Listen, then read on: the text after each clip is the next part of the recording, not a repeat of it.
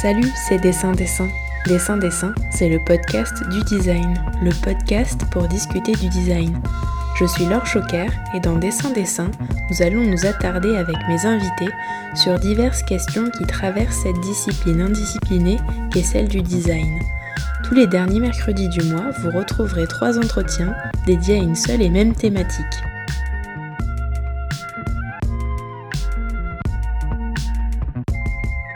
Dans Dessin Dessin, j'ai décidé ce mois-ci de célébrer les professeurs en cette rentrée 2020 post-coronavirus. Car ce qui définit ou non le fait d'être designer, c'est sans doute d'avoir reçu un enseignement correspondant, mais cela reste à débattre et nous le verrons en troisième partie. Pour l'heure, c'est donc avec Emmanuel et Olivier Delomone, enseignants en option art appliqué au lycée Frédéric Mistral à Avignon, que j'ai décidé de donner la parole. Ensemble, nous avons discuté à distance de la différence entre art appliqué et art plastique, du rapport des élèves à l'échec, de l'importance de la technologie, des réformes du bac, des mutations des cursus spécialisés, de la façon dont faire des travaux chez soi peut être à l'initiative d'un nouveau projet d'enseignement, d'ouverture et de tolérance. Cet épisode s'adresse donc à de futurs étudiants, à des parents, à des enseignants, à des designers et comme toujours à tous les curieux et curieuses. Ah oui, et comme vous l'avez sans doute remarqué, c'est un épisode long et riche. Donc au cas où vous n'auriez pas forcément envie d'entendre Emmanuel et Olivier nous raconter leur parcours, je vous invite à aller directement à la 30e minute de l'épisode.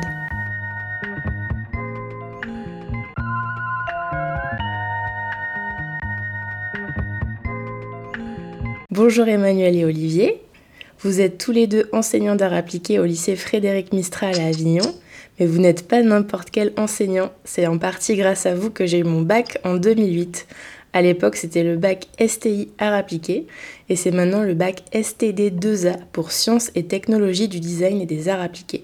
Outre la dénomination, j'imagine que depuis 12 ans, pas mal de choses ont dû changer et vous allez nous raconter tout ça. D'ailleurs, merci d'avoir accepté ma sollicitation. Et pour commencer, est-ce que vous pouvez nous raconter un peu vos parcours à tous les deux et ce qui vous a conduit vers l'enseignement? Depuis combien de temps vous exercez ce métier et euh, quelle discipline vous enseignez au lycée? Ok, bon bah, euh, salut déjà.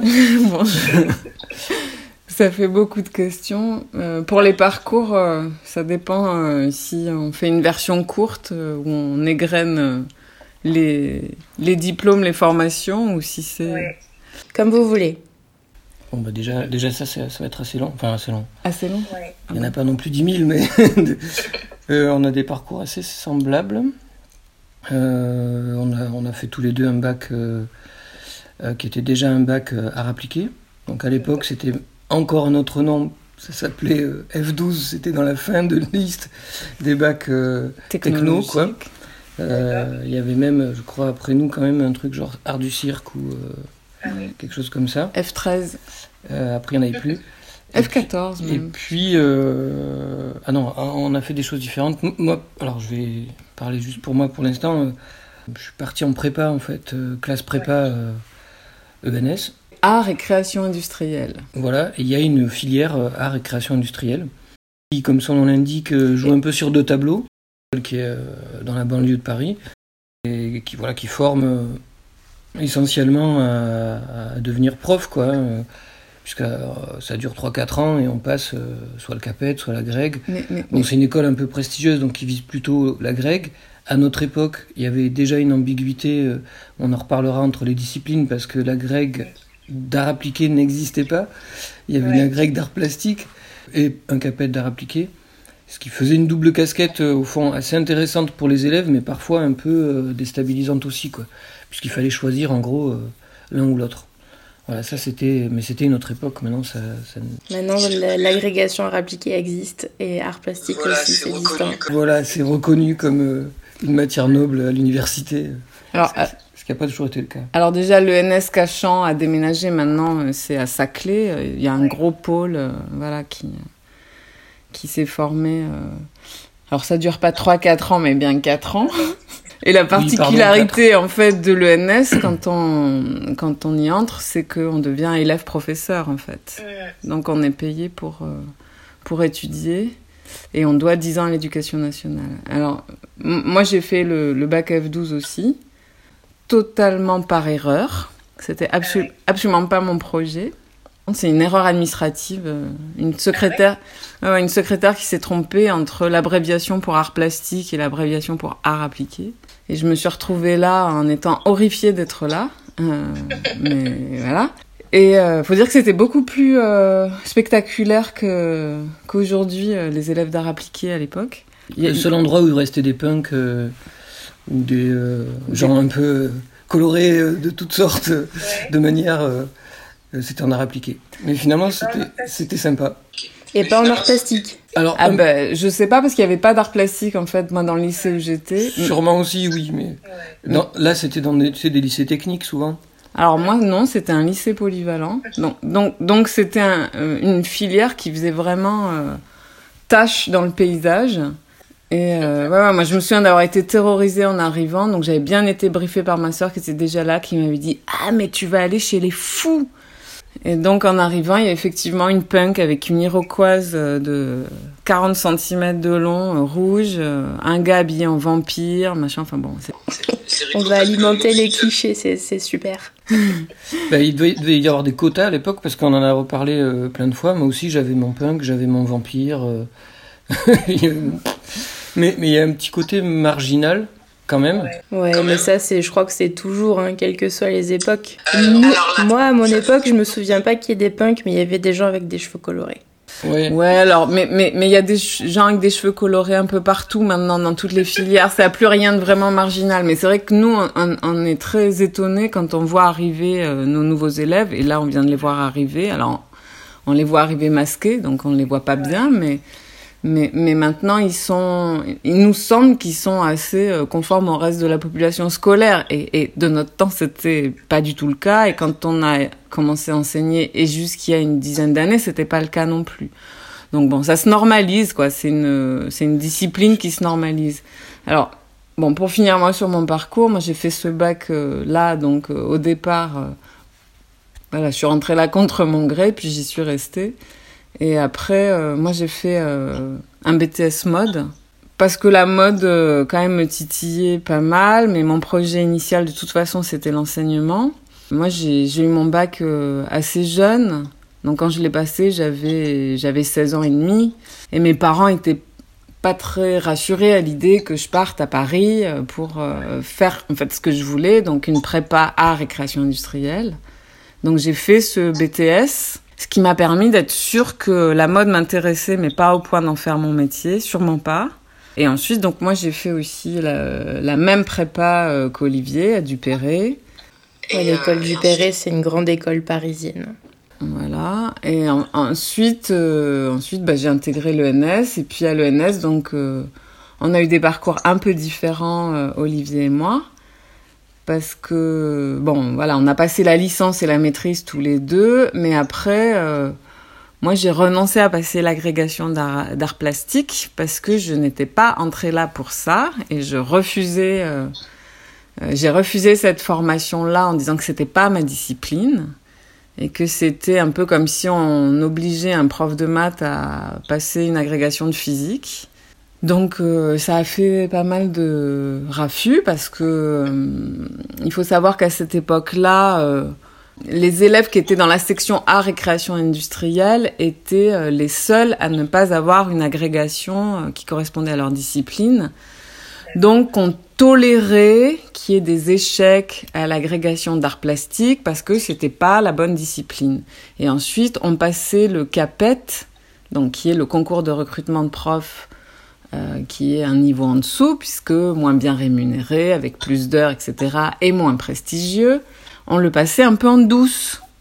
Dans... Alors, il y avait une formation euh, dans, dans, la, dans l'école, évidemment, parce qu'ils nous laissaient pas sur le carreau, mais euh, bon, comme on était euh, censé devoir 10 ans à l'éducation nationale, il fallait bien qu'on ait un concours de recrutement, donc ils nous laissaient passer ça, mais euh, fallait pas trop les bruiter, parce que c'était un peu la honte de... de l'ENS de ne sortir qu'avec un diplôme, euh, euh, enfin qu'avec un concours de recrutement comme le CAPET. Et il faut savoir que de toute façon à l'ENS, quand on intègre cette école, en tout cas à notre époque, euh, finir prof entre guillemets, c'était la honte quoi. Il fallait devenir chercheur et, pas prof. Mais bon, chercheur en art appliqué à l'époque. euh, Ça faisait rire tout le monde. Ça faisait rire tout le monde. Ouais, là c'était, on parle, de- c'était dans les années 90 à peu près, c'est ça j'imagine. Alors Olivier est rentré en Ouais, 89, c'est ça. est sorti en 93, et moi je suis rentrée en 90 et sortie en 94. Alors moi ce qui m'a sauvée c'est que j'ai eu, euh, enfin nous avons eu un enfant. L'année où moi j'aurais dû passer la, la grecque, du coup, On a euh, intégré ça dans notre formation. en fait. c'est étape. passé un peu à la... euh, mon, mon refus de passer la grecque est passé un peu à la trappe parce que j'ai fait quelque chose de beaucoup plus constructif à la place. Et Olivier oublie de mentionner quand même que pendant ses années de NS, lui, il a intégré les Beaux-Arts de Paris. Ah oui, oui, oui. Oui, je penche. Alors moi, je penchais un peu, pour le coup, du côté des arts plastiques. euh, Carrément même. Il y avait possibilité, c'est toujours le cas, de rentrer en, en cours de, en cours de parcours, en cours de cursus euh, euh, aux Beaux-Arts. Donc je suis rentré en troisième année, mais j'ai pas fait long feu parce que je suis pas allé au bout. Parce qu'on avait un enfant. J'avais d'autres trucs à. euh, bref, mais euh, voilà, oui, j'ai fait cette petite euh, incursion. Mais par contre, Olivier, lui, a eu la euh, d'art plastique. L'honneur a été sauf, au moins pour euh, l'un de nous deux. Ouais, voilà. ouais. Et, euh, et oui, je me demandais, donc euh, ça fait presque quasiment 25 ans que vous enseignez, si je comprends bien. À plus, parce qu'Olivier, Ouais. lui, a démarré euh, 93, j'ai démarré. en 93. Alors, Donc, comme j'étais du coup étiqueté art plastique, j'ai démarré d'abord en collège dans des classes d'art plastique. Et en fait, j'ai demandé un changement euh, de discipline parce que finalement, euh, je- J'étais très très malheureux. d'abord c'était très difficile parce que je voyais des vagues toutes les heures d'élèves arriver, repartir dans la salle euh, et pff, enfin c'est c'est un un drôle de c'est un chouette boulot, mais j'étais pas armé quoi. Et je me sentais plus peut-être un peu plus armé voilà dans, dans des classes d'art appliqué euh, voilà enfin bref Je- je- Mais- ensuite j'ai été prof d'art appliqué Mais mais il y, il y y avait une question euh, qui était posée à l'origine, c'était c'était l'origine de notre euh, envie de devenir prof. Et là-dessus, c'est- pareil, on n'a pas Ah. du tout les mêmes euh, ah oui oui euh, les mêmes parcours parce que moi, en ce qui me concerne, d'aussi longtemps que je m'en rappelle, j'ai toujours voulu être prof. J'ai une petite période où j'ai voulu être homme préhistorique, mais ça a été court.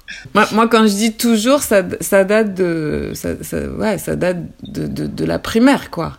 Je crois que moi, j'ai vraiment eu la chance de rencontrer des, des, des instits et des profs après qui m'ont vraiment, euh, qui m'ont vraiment marqué, quoi, que j'ai profondément admiré.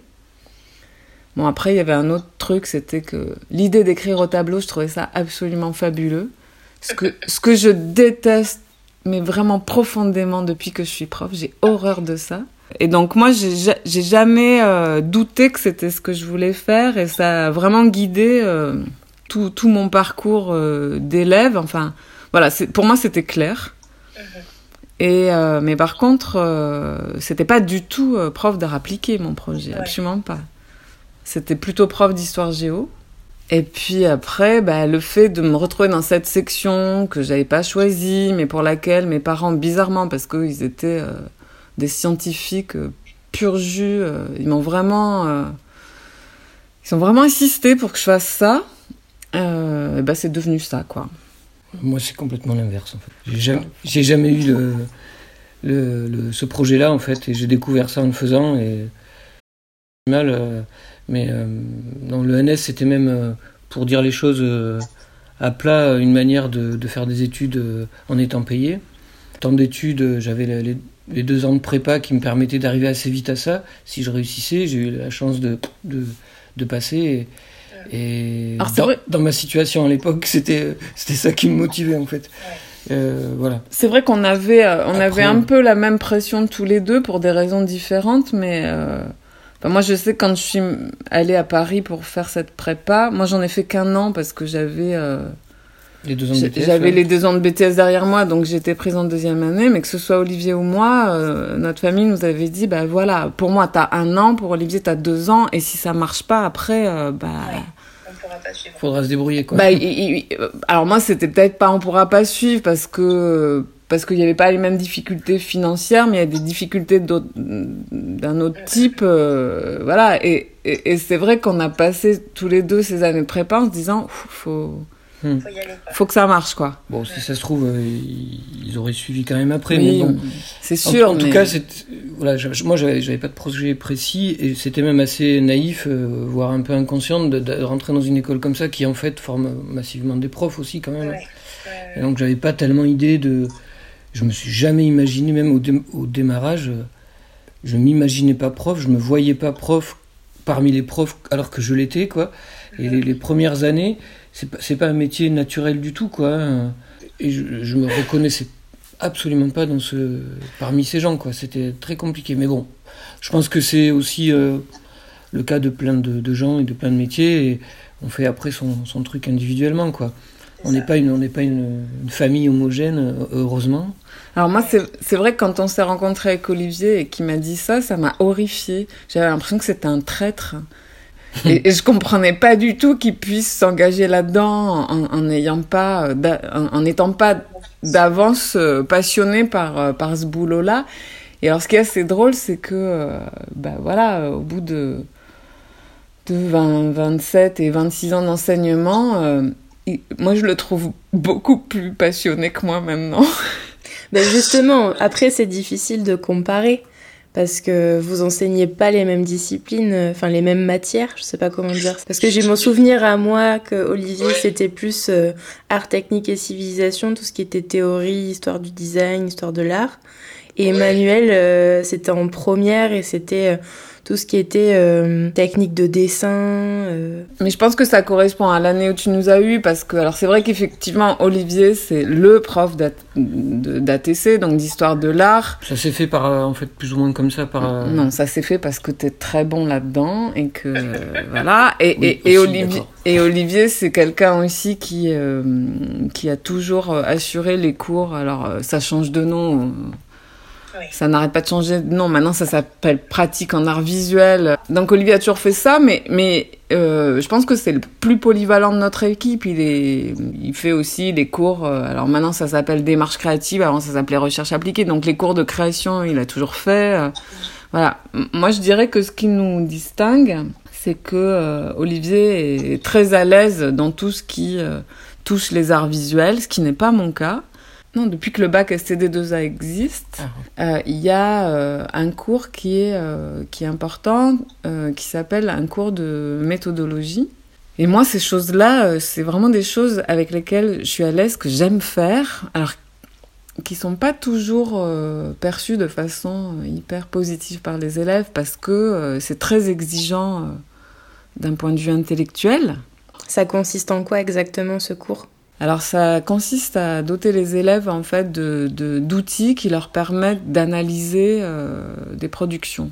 Est-ce que c'était un peu comme euh, c'était quoi déjà le nom à mon époque euh, quand on faisait une étude d'un objet Ah oui, étude, de, cas. Voilà. Ouais, en, fait, l'étude de cas a pris beaucoup plus de place en, en enlevant un peu de l'importance à, à, la forme qui était quand même très très présente à l'époque, qui nécessitait beaucoup de temps. Là, c'est surtout euh, le raisonnement qui importe, et c'est une autre manière. Enfin, on a euh, des exigences beaucoup plus fortes encore sur la dimension analytique des croquis qui accompagnent en fait les raisonnements euh, écrits ou le raisonnement oral. Alors ça, par exemple, moi, c'est vraiment le cours que j'adore enseigner. J'aime beaucoup enseigner la technologie aussi. Donc moi, je suis vraiment euh, attirée par le, caractère, le côté technique en fait de, de la discipline. Olivier est à l'aise avec ça aussi sans problème, mais c'est vrai qu'il s'éclate plus, je crois, pour... J'aime bien contrebalancer euh, par les cours où il y a des ateliers de création, notamment plastique, parce qu'il y a une part, une part d'expérimentation... Euh, ouverte qui fait partie de la démarche que j'aime bien quoi. Disons que voilà, j'ai une attirance pour la, patouille et les points de départ un peu, un peu confus, euh, de d'où on extrait des choses, ça j'aime bien ce passage-là quoi. Moi je suis, je suis assez à l'opposé en fait. Hmm. Alors il faut dire que quand même, enfin que l'orientation du bac à appliqué a, a, a, beaucoup changé. Hein. Donc il y a, y a moins d'heures, il y a de moins en moins d'heures hein, si on compare avec quand, quand nous on était euh, élèves. Ah bah euh, nous on avait une trentaine d'heures par semaine. Là maintenant on en est réduit à euh, 16, 17, 18 en terminale. Et surtout, euh, sont de plus en plus tournés vers une intellectualisation en fait de, de la discipline. Alors c'est peut-être nous aussi euh, parce que ce qui a changé avec le bac STD2A, c'est que euh, les équipes d'enseignants ont la liberté en fait à partir euh, d'un certain nombre d'objectifs qui sont fixés dans le programme. Chaque équipe a la liberté en fait d'attribuer le nombre d'heures qu'elle désire à chacun des, de ces pôles d'enseignement. On fait pencher pas mal la balance du côté de la méthode. Ouais, ouais. nous on a pris une option. La, la, la théorie a une part euh, très importante dans ce qu'on a décidé de mettre en place, nous, à, au lycée Mistral. Alors c'est vrai qu'on on, on ne travaille que tous les deux avec Olivier. Euh, on est un binôme exclusif. Et parce qu'il y a d'autres binômes au sein de l'équipe. Euh, C'est ça. Il y a un deuxième binôme au sein de l'équipe et c'est devenu très étanche. En Parce fait. qu'en fait, le- l'évolution, c'est qu'il y a un... Bon, c'était déjà un peu le cas, mais là, c'est vraiment marqué. Il y, a, il y a un cycle terminal, première et, première et terminale, qui s'enchaîne. Et euh, du coup, on suit nos élèves. Donc, ils nous ont en première et en terminale. Et on a une continuité comme ça qui est pas, voilà, euh, qui est pas brisée. Et, et ce qui fait aussi que on- on- c'est un peu cloisonné. Ouais, ça commence plus en seconde l'option, c'est dès la première. Alors, Si. ça commence en seconde et là c'est plus di- distribué, c'est vrai, mais euh, les profils ont tellement changé que euh, on a beaucoup d'élèves qui, a- qui, qui abandonnent ou euh, Ouais, et puis il n'y a pas beaucoup d'heures par rapport à ce que j'avais moi. je- il y a Il y a 6 heures. 6 ouais. heures par semaine. Alors, euh, on, a, euh, on a à peu près 50-55 élèves en, en seconde. Donc, ça fait, ouais, ça fait trois groupes, en fait. Et là, on vient de les accueillir, là, cette semaine. euh, voilà. Et en fait, quand on leur pose la question, euh, de plus en plus, en fait, viennent comme ça, sans trop savoir euh, ce qu'ils vont faire. Alors évidemment, il y a toujours les mêmes clichés. On vient là parce que c'est du dessin. euh, on vient là. Alors c'est marrant parce que quand on a commencé à enseigner, euh, les filles venaient là parce qu'elles voulaient être euh, stylistes ou faire de la Décoration intérieure. décoration intérieure, et les garçons voulaient dessiner des voitures. Et maintenant, euh, ils viennent là parce qu'ils veulent faire du manga ou devenir Design caractère. design voilà. Donc ça, on leur explique bien que ce- que que- qu'on les formera pas à, ça, que c'est des choses qu'on a priori on, on verra pas ou très peu dans leur formation, euh, voilà. Mais bon, ça, ça a pas mal évolué. C'est vrai qu'il y a, je pense qu'il y a pas mal de déceptions de la part euh, des élèves parce qu'ils se renseignent mal. Et puis il y a, y a un profil d'élève qui a, qui a quand même énormément changé, quoi. On est face à des élèves qui, euh, qui ont moins d'enthousiasme. Bon là c'est la, la, la- la séquence où on va se plaindre en fait là. Attention parce qu'ils vont peut-être vous écouter. hein. A- Avant, moi, j'avais l'impression qu'en fait, on, on venait déposer des petites braises comme ça, et, et- les gamins s'empressaient de souffler dessus avec un enthousiasme qui était tellement revigorant que, voilà, c'était vraiment super de, de passer du temps à enseigner. Et, et- et maintenant, on rame. Mais est-ce que c'est dû au fait que ça fait quelques années que vous enseignez maintenant et qu'il y a un sentiment un peu de d'essoufflement? Ou est-ce que c'est dû euh, au vraiment euh, voilà, un changement de génération et de mentalité peut-être? Je sais pas. Si c'est de l'usure, on s'en rend pas compte. Non, parce que moi, j'ai, moi, j'ai l'impression souvent quand je fais cours, euh, j'ai, j'ai l'impression d'avoir, euh, d'avoir un enthousiasme qui est intact. C'est vrai que c'est un, vrai plaisir en fait d'avoir euh, élaboré quelque chose. Il n'y a plus que là euh, maintenant qu'on est créatif par rapport à quand on était élève. C'est quand on, on, imagine un cours, quand on imagine un sujet. Alors évidemment, on a des espaces euh, de création chez nous, pour nous. Mais quand on est dans notre boulot de prof, que ce soit un cours théorique ou un cours pratique, puisqu'on n'a pas, euh, on a un programme qui est très, euh, qui est très ouvert, on a beaucoup de liberté, et puis on n'a pas de manuel scolaire, on, crée tout, enfin on crée tout. On met tout en place de A à Z, et, et cette liberté, elle est hyper grisante, et, à chaque fois, on apprend des choses en faisant ça, on est perpétuellement en train de se remettre en question, euh, que ce soit sur la pédagogie, sur ce qu'on savait, voilà. Enfin, quand on arrive en cours avec ça, enfin moi, je sais qu'il y a un vrai enthousiasme. Et il y a des fois où, je m'arrête, je les regarde, je leur dis Oh, mais il y a que moi que ça intéresse là, enfin, je comprends pas. Et, et c'est vrai qu'on est face à des gamins de plus en plus éteints, quoi.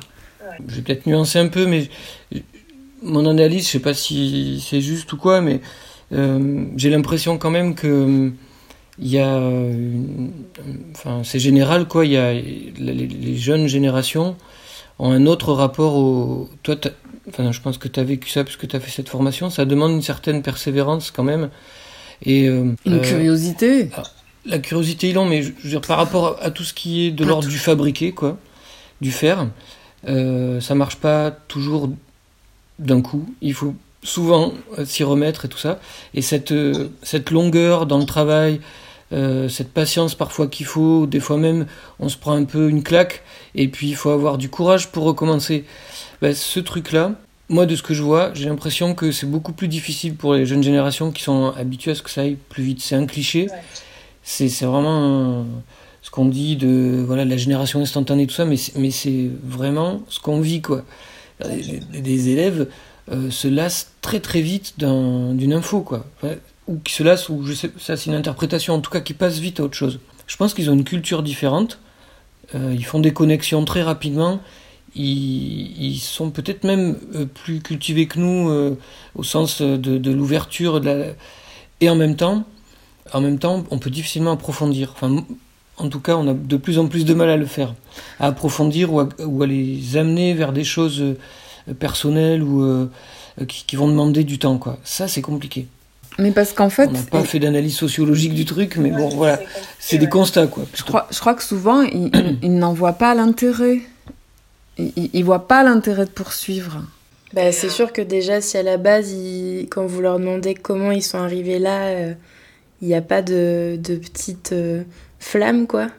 Si c'est un peu par hasard, c'est sûr que, enfin, ben, après, pour continuer là-dedans, s'il y a à la base, il n'y a pas euh, ce, cette étincelle ou cet intérêt vraiment euh, qui est là, quoi, c'est sûr que c'est plus dur. Après, il faut se méfier un peu. C'est une tranche d'âge où ce qu'ils disent ne correspond pas forcément à ce qu'ils pensent, quoi. Il y a quelque chose de. Il y a de la timidité, ou alors il y a tout un tas de de mécanismes de, de défense qu'ils ont mis en place, qui, ils sont assez euh, carapacés quand même. Hein, donc, euh, euh, je pense qu'ils sont quand même pas là pour rien. Ou pas, ou pas du tout. Pas par hasard. oui, ou alors très fragiles. Mais bon, c'est.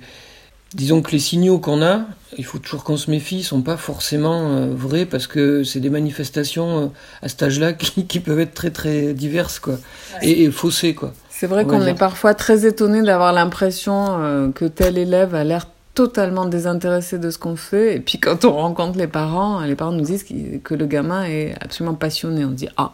Voilà, on n'a qu'une qu'une vue euh, partielle et, souvent, euh, souvent déformée. Puis bon, c'est dur en 6 heures, euh, en seconde aussi, d'appréhender vraiment la personnalité des élèves. Quoi oui, quoi que c'est quand même pas mal par rapport à d'autres enseignements. On a, alors ça c'est un côté euh, sympa du, de ce boulot-là, c'est qu'on a un degré quand même d'intimité avec les élèves. Enfin, d'intimité, je m'entends de, de, proximité plutôt. De partage. on, va, faire gaffe. Et ça, ça c'est chouette parce qu'en plus on les voit grandir et jusqu'en terminale où là on les voit, on les voit plus. Il y a, il y a vraiment euh, une dimension humaine qui s'établit, qui est, qui est assez forte, quoi. Je pense que c'est pas du tout la même chose avec d'autres enseignements euh, beaucoup plus euh, dispersés, euh, ponctuels, tu vois. Là, il y, a, une longueur qui est chouette, quoi. Vous n'allez pas échapper à la question rituelle du podcast, qui est est-ce que selon vous le design est définissable? Si oui, quelle est sa définition? Et sinon pourquoi? C'est toi l'agrégé, c'est toi qui réponds. Ah, Emmanuel, vous, vous, aurez votre définition aussi. Hein. Vous y échapperez pas. Ça se passe pas comme ça. Alors souvent, quand on, tente d'expliquer le design euh, à des jeunes élèves euh, qui arrivent et qu'on s'enflamme un peu, quoi, on, arrive à leur, à leur, démontrer que le design est partout, quoi.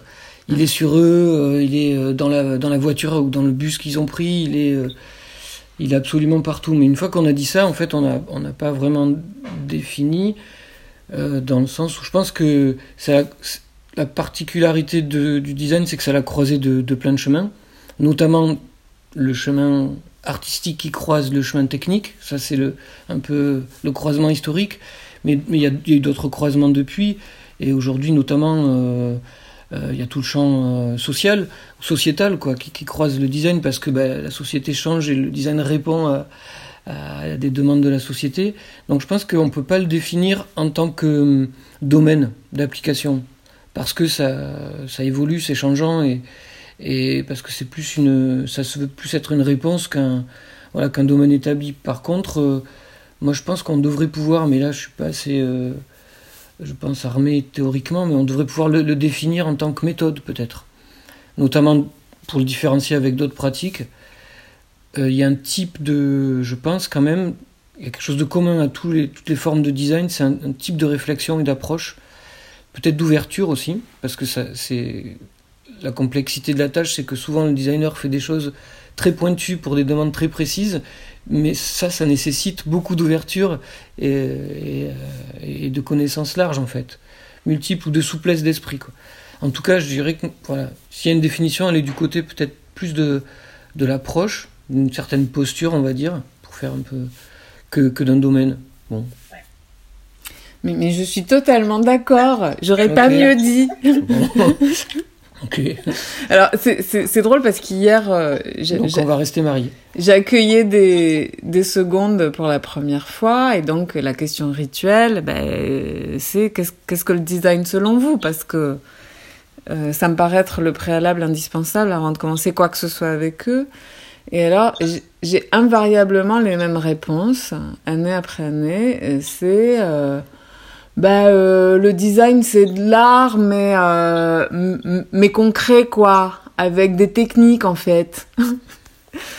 alors, il y a ça, ou alors il y a euh, euh, celui qui, qui s'appuie sur un exemple, parce que euh, au moment où je pose la question, en général, il y a quelque chose qui est projeté au tableau, qui est forcément quelque chose qui relève euh, enfin qui est un objet un peu euh, un peu inhabituel pour eux. Donc euh, ils se servent de, de ce qui est projeté pour dire bah ça c'est du design parce que c'est bizarre mais mais alors il y en a un qui dit ben non parce que là t'es assis aussi sur une chaise mais cette chaise même si elle est pas bizarre c'est quand même du design. Puis alors là il y a une foire d'empoigne et tout. Enfin moi je vais me parler plutôt de la représentation des élèves pour le design.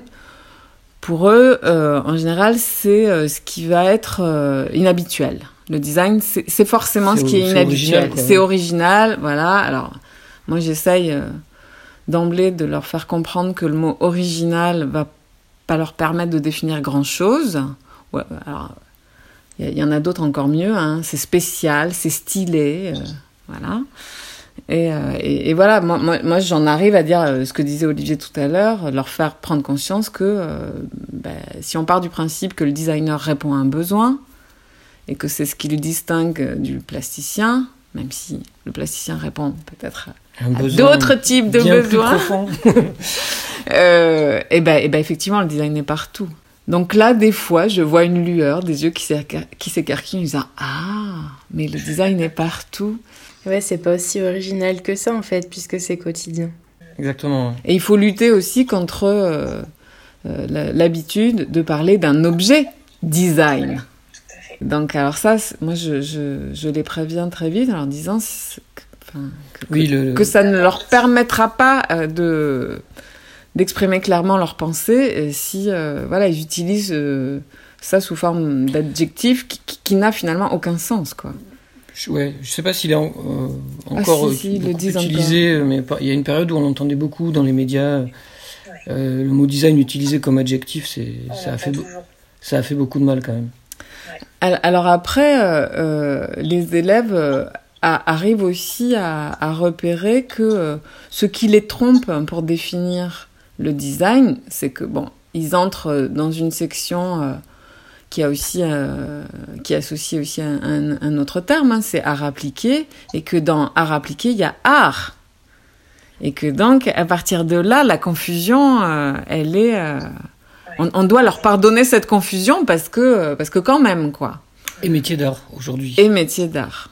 Dans cette série d'épisodes qui est consacrée à, l'enseignement du design, j'aurais pu choisir de discuter seulement des études post-bac, mais il m'a semblé important de commencer par le commencement, à savoir le bac STD2A.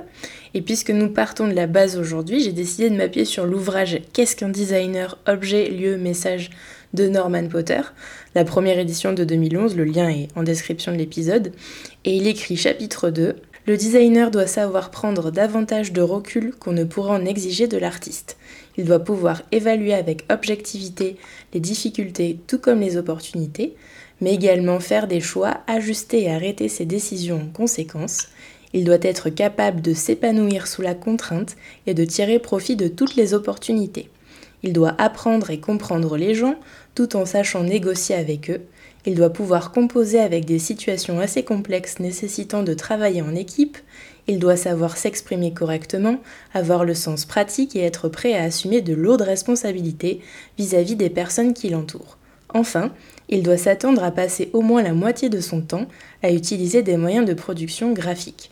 En effet, une fois les décisions définitivement arrêtées, la majorité des travaux de design passent d'une façon ou d'une autre par le dessin. Donc c'est tout un programme. Moi je me dis que vous avez une sacrée responsabilité euh, en tant que prof quand on lit tout ça. Et euh, je voudrais d'abord commencer par discuter voilà, ben, de, ce qu'on a un peu évoqué, hein, des arts appliqués et des arts plastiques. Est-ce que, euh, enfin voilà, qu'est-ce que vous dites à vos élèves Quelle différence il y a entre art plastique et art appliqué Alors, tu veux commencer ou? Bah. Déjà, c'est souvent une des premières choses qu'on dit, quoi. Oui, oui. Qu'on fait.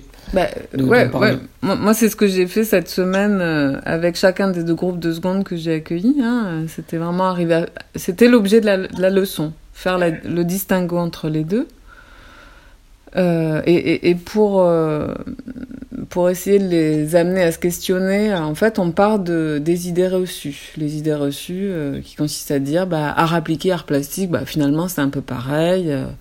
Il y a le mot art dedans, etc., etc. Donc, en fait, ce que j'essaye de leur montrer, bah, c'est que, effectivement, les raisons qui poussent à, produire quelque chose ne sont pas les mêmes au départ et, euh, mais que par contre, ce qui entretient la confusion, c'est que euh, on, utilise euh, des, des, techniques qui, sont, qui peuvent être les mêmes. Donc, on peut faire de la photo, de la vidéo, on peut faire des installations, on peut faire de la peinture, du dessin, etc., etc. Alors, ce qui entretient aussi la, la, la confusion, c'est que dans le dans la formation d'un élève en STD2A, il y a aussi des arts visuels. Et, et, et, du coup, c'est vrai qu'en fait, on constate que malgré euh, le temps qu'on passe euh, en début de seconde euh, à essayer de leur montrer cette différence, parce que enfin, voilà, c'est pas juste une discussion au départ, il y a des exercices ensuite où moi je leur soumets des exemples, ils doivent faire du tri. qu'est-ce qui appartient aux arts visuels, qu'est-ce qui appartient aux arts appliqués ça donne lieu à des tas de débats parce que je, m'amuse à choisir des choses qui vont être problématique. Euh, et, voilà, en général là-dedans, ils, s'investissent euh, euh, avec, avec bonheur, ils, ils, aiment découvrir, les, les, enfin creuser les références que j'apporte, qu'elles soient dans les arts visuels ou dans le design. Alors je fais exprès aussi de montrer des choses vraiment qui vont stimuler. Euh, Vous pouvez nous donner un exemple? Je sais pas, par exemple, euh, pour ce qui est de, euh, de la sculpture, moi j'aime bien leur montrer les travaux de Ron Mueck, par exemple. Et, et, et, justement montrer ben, dans quelle position on place le spectateur, parce qu'il y a à la fois de la fascination et, et du malaise, parce qu'on est placé dans une situation de voyeur. Enfin, et, je les incite à aller voir. Euh, c'est aussi, euh, voilà, la petite braise, quoi. Je montre qu'un seul truc, mais j'en évoque plusieurs autres à l'oral et je leur dis, bah, allez voir ça. Et après, souvent, ils reviennent, ils m'en parlent. Alors, il y en a qui sont mal à l'aise, qui m'en veulent un peu de leur avoir montré ça. Enfin, on passe beaucoup de temps à faire ça au démarrage. Et puis, euh, moi, je me rends compte que jusqu'en terminale, pour eux, c'est confus. Oui, oui parce que moi, c'est vrai que pour moi, art appliqué, c'est art appliqué à la technique. Mais c'est ce que vous disiez au début, si la technique elle est la même en art appliqué et en art plastique, du coup c'est quoi la différence quoi? Puis je vais même aller plus loin, enfin, la distinction elle est, elle est, importante pour eux, pour savoir dans quoi ils mettent les pieds en termes de, de formation, mais après, fondamentalement et même dans notre enseignement, c'est même pas qu'une question de technique qui est en commun, parce que même dans la démarche, très vite, Là, par exemple, c'est ces petits secondes qui viennent d'arriver, qui ont eu euh, un premier cours en analysant des, exemples pour distinguer art plastique, art appliqué. Euh, avec moi, juste derrière, ils font un cours d'expérimentation sur des matériaux, qui, est l'expérimentation plastique, à partir de laquelle on va tirer des, des, euh, concepts, en fait, utiles dans un projet de design. Donc, il y, a des, il y a même dans la démarche des arts visuels des choses transposable. transposable. voire essentiel au design, quoi.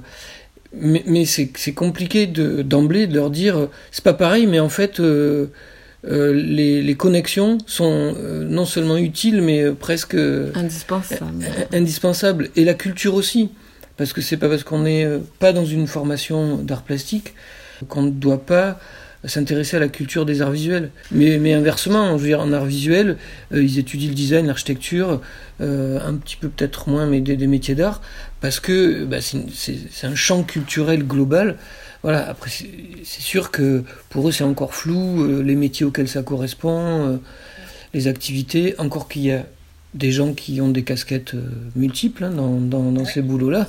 C'est vrai que c'est une histoire tissée, quoi, tissée et, complexe. Bah, par exemple, hier, moi, dans le cours que j'ai eu avec ces secondes, là, il y a un moment où je leur projette une diapo qui montre voilà, une planche d'art appliqué dans toute sa splendeur. C'est un, un abri, alors on ne sait pas trop à quoi il sert, mais un abri qui est euh, compactable. Euh, donc on voit les étapes euh, de, de montage du truc qui, ressemble un peu à un tipi. Alors le truc se déploie, voilà. Et, et je leur demande là de réfléchir après avoir eu tout un, moment d'explication sur le designer qui euh, répond à un besoin et qui travaille dans la contrainte, je leur demande d'essayer euh, de, euh, de repérer la fonction bien précise de, de l'objet là qu'ils ont sous les yeux et puis d'essayer d'imaginer quelles sont les contraintes qui sont liées en fait à la mise au point de ce projet, de façon à les plonger euh, par par l'observation et, par l'analyse, alors qu'ils arrivent, ils sont ils sont nus et crus quoi. Euh, les gamins, ils ont jamais entendu parler d'un cahier des contraintes, ils viennent découvrir euh, bah, ce qu'on entend par besoin là dans le dans le design, et en fait ça ne pose aucun problème. Les gamins sont absolument en mesure de bah, de réfléchir euh, très vite et faire une analyse en fait assez poussée euh, de ce qu'ils voient. Donc ils se disent ah ben ça se ça se compacte, ok, ça se transporte, mais pourquoi ça se transporte? Parce qu'on va le stocker, donc ça veut dire que je m'en sers pas tout le temps. Et puis euh, là, euh, le matériau, euh, il faut qu'il soit souple parce que sinon ça peut pas se compacter. Et puis je remarque en fait que ce matériau, il est clair pour laisser passer la lumière. Enfin, voilà, ils sont projetés au cœur du truc immédiatement, mais il va falloir entretenir ça tout le temps parce que là ben voilà, on voit des terminales qui euh, parlent de, euh, de designers en, en, en, les appelant des artistes et en parlant de leur travail comme d'une œuvre. Moi, je laisse jamais passer ça.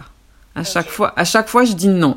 Et on a même euh, en terminale, quand on leur fait faire des recherches documentaires, chose qu'on fait beaucoup beaucoup plus qu'avant, pour entretenir en fait leur leur culture de la discipline, il y a un malus quand on demande, nous, que la, recherche documentaire euh, soit dans le champ du design, il y a un malus pour les confusions avec des œuvres d'art. Ah ouais, c'est euh, une dictature là, votre truc. Pas une dictature. c'est pas une dictature, c'est que s'ils font cette confusion-là, euh, à mon avis, ça pose problème en, en, termes de, de, réflexion. Oui, non, mais là, je, je blague, mais c'est très important de comprendre les, les bases, quoi. Enfin, c'est les bases. Ils savent aussi, on leur montre, qu'il y a des exemples euh, qui sont ambigus et, qui sont euh, intéressants pour ça. Mais en fait, euh, là, c'est que nous, on se place dans un, dans, dans un cadre d'enseignement. On ne parle pas de la définition du design pour un designer ou pour quelqu'un qui étudie le design ou je sais pas. Comme nous, on, on, les forme, on a, on a quand même cette mission de les rendre un peu clairvoyants sur ce qui, sur ce qui les attend. Ou, enfin, c'est pour ces raisons-là aussi qu'on est obligé de, parfois de, de trancher et en, leur faisant en plus pratiquer que c'est pas si tranché que ça. c'est un peu compliqué, mais bon, voilà. C'est bah. la différence entre voilà, le boulot de prof et de, qui enseigne le design et le designer. On fait pas les, mêmes jobs, en fait, on poursuit pas les mêmes euh, objectifs, c'est évident, quoi. Oui, et puis c'est pas parce qu'ils apprennent ça qu'ils peuvent pas détourner cette pensée par la suite. Ah bah oui, oui, oui. Nous, c'est enfin, notre mission de transmettre euh, un truc clair, quoi. Mais après, euh, on sait très bien que leur trajectoire est...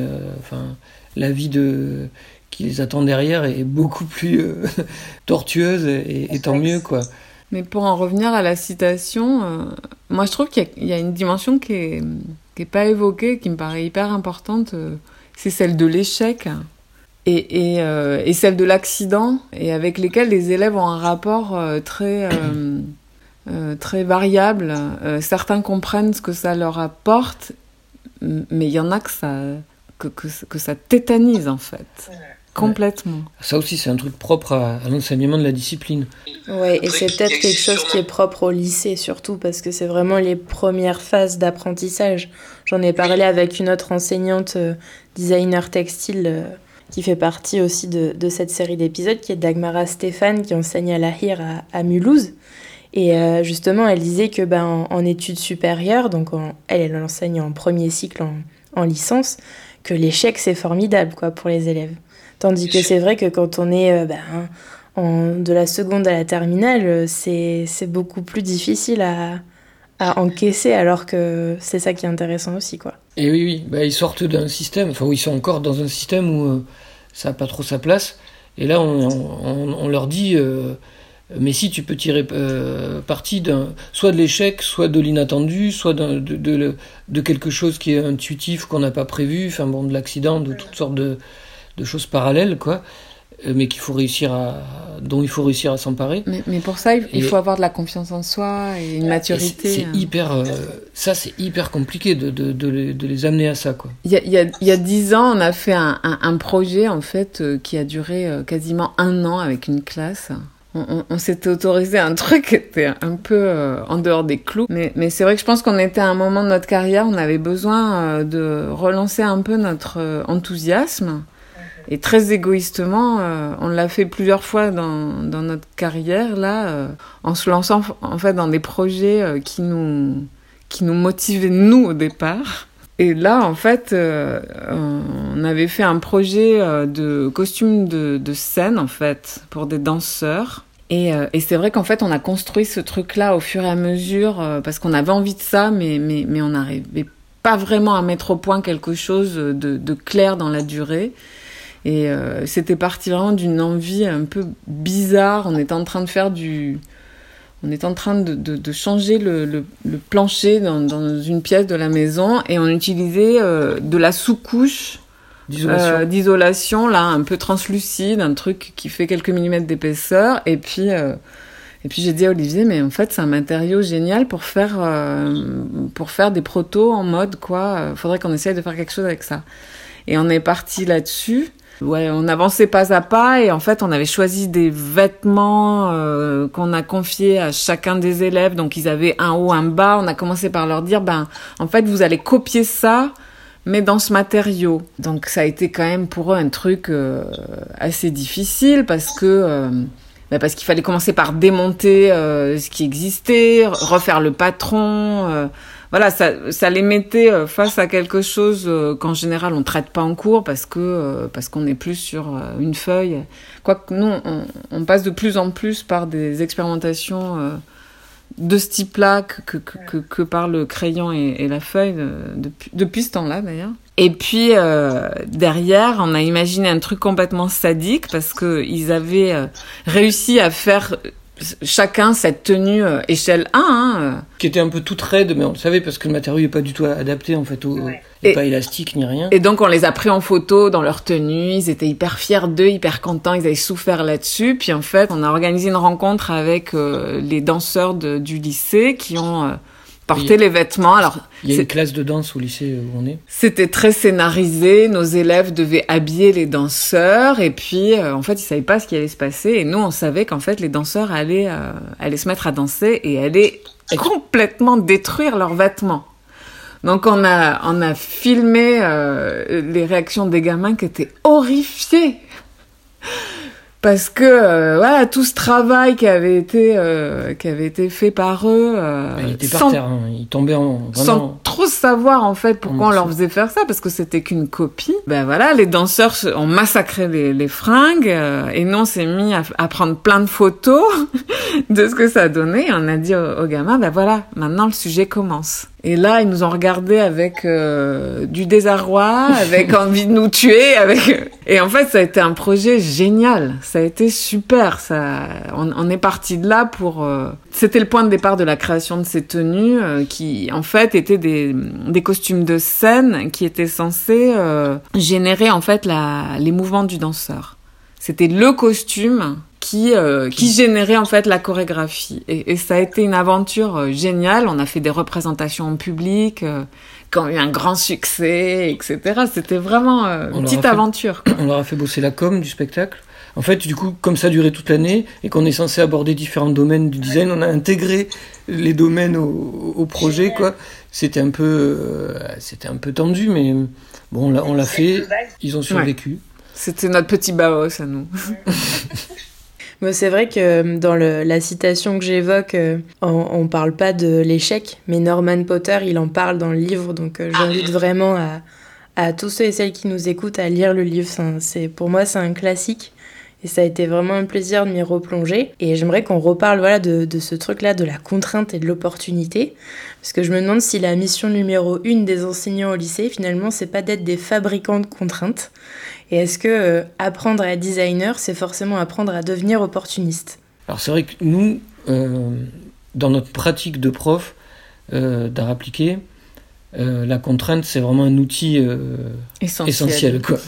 Euh, D'abord parce qu'on considère que c'est le stimulant de, principal quoi, du, du designer, mais même j'allais dire de tout enseignement en fait presque, mais particulièrement de design parce qu'on on considère qu'en fait en faisant face à la contrainte, en l'ayant comprise, en l'ayant resituée dans, son contexte aussi, parce qu'il y y a une situation globale, il n'y a pas juste un, quelque chose qui pose problème, euh, il y a une situation à analyser.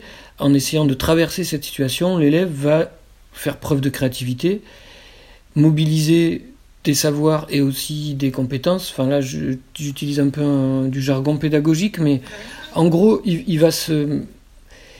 Il, va se dépasser, et il va dépasser la contrainte, et en faisant ça, il va apprendre.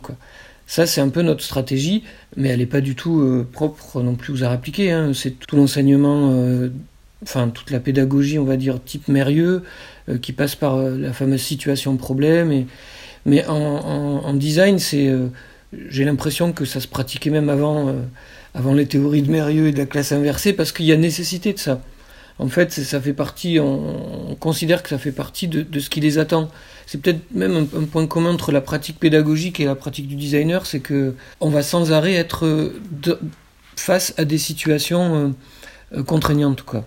Et- et- mais en fait, la contrainte devient quelque chose de positif parce qu'elle enclenche, ne serait-ce qu'une contrainte de matériaux, en fait. Avec le, vous, venez de nous donner un super exemple avec les, les costumes de scène. Ah oui, oui, ah bah oui, voilà, c'est, Ah là, bah c'était, là, on partait d'un truc plein inadapté de... Donc ça, c'est vrai qu'on on aime bien faire parce que euh, du coup, euh, le, problème est posé et, et il, faut, euh, il faut faire face, quoi.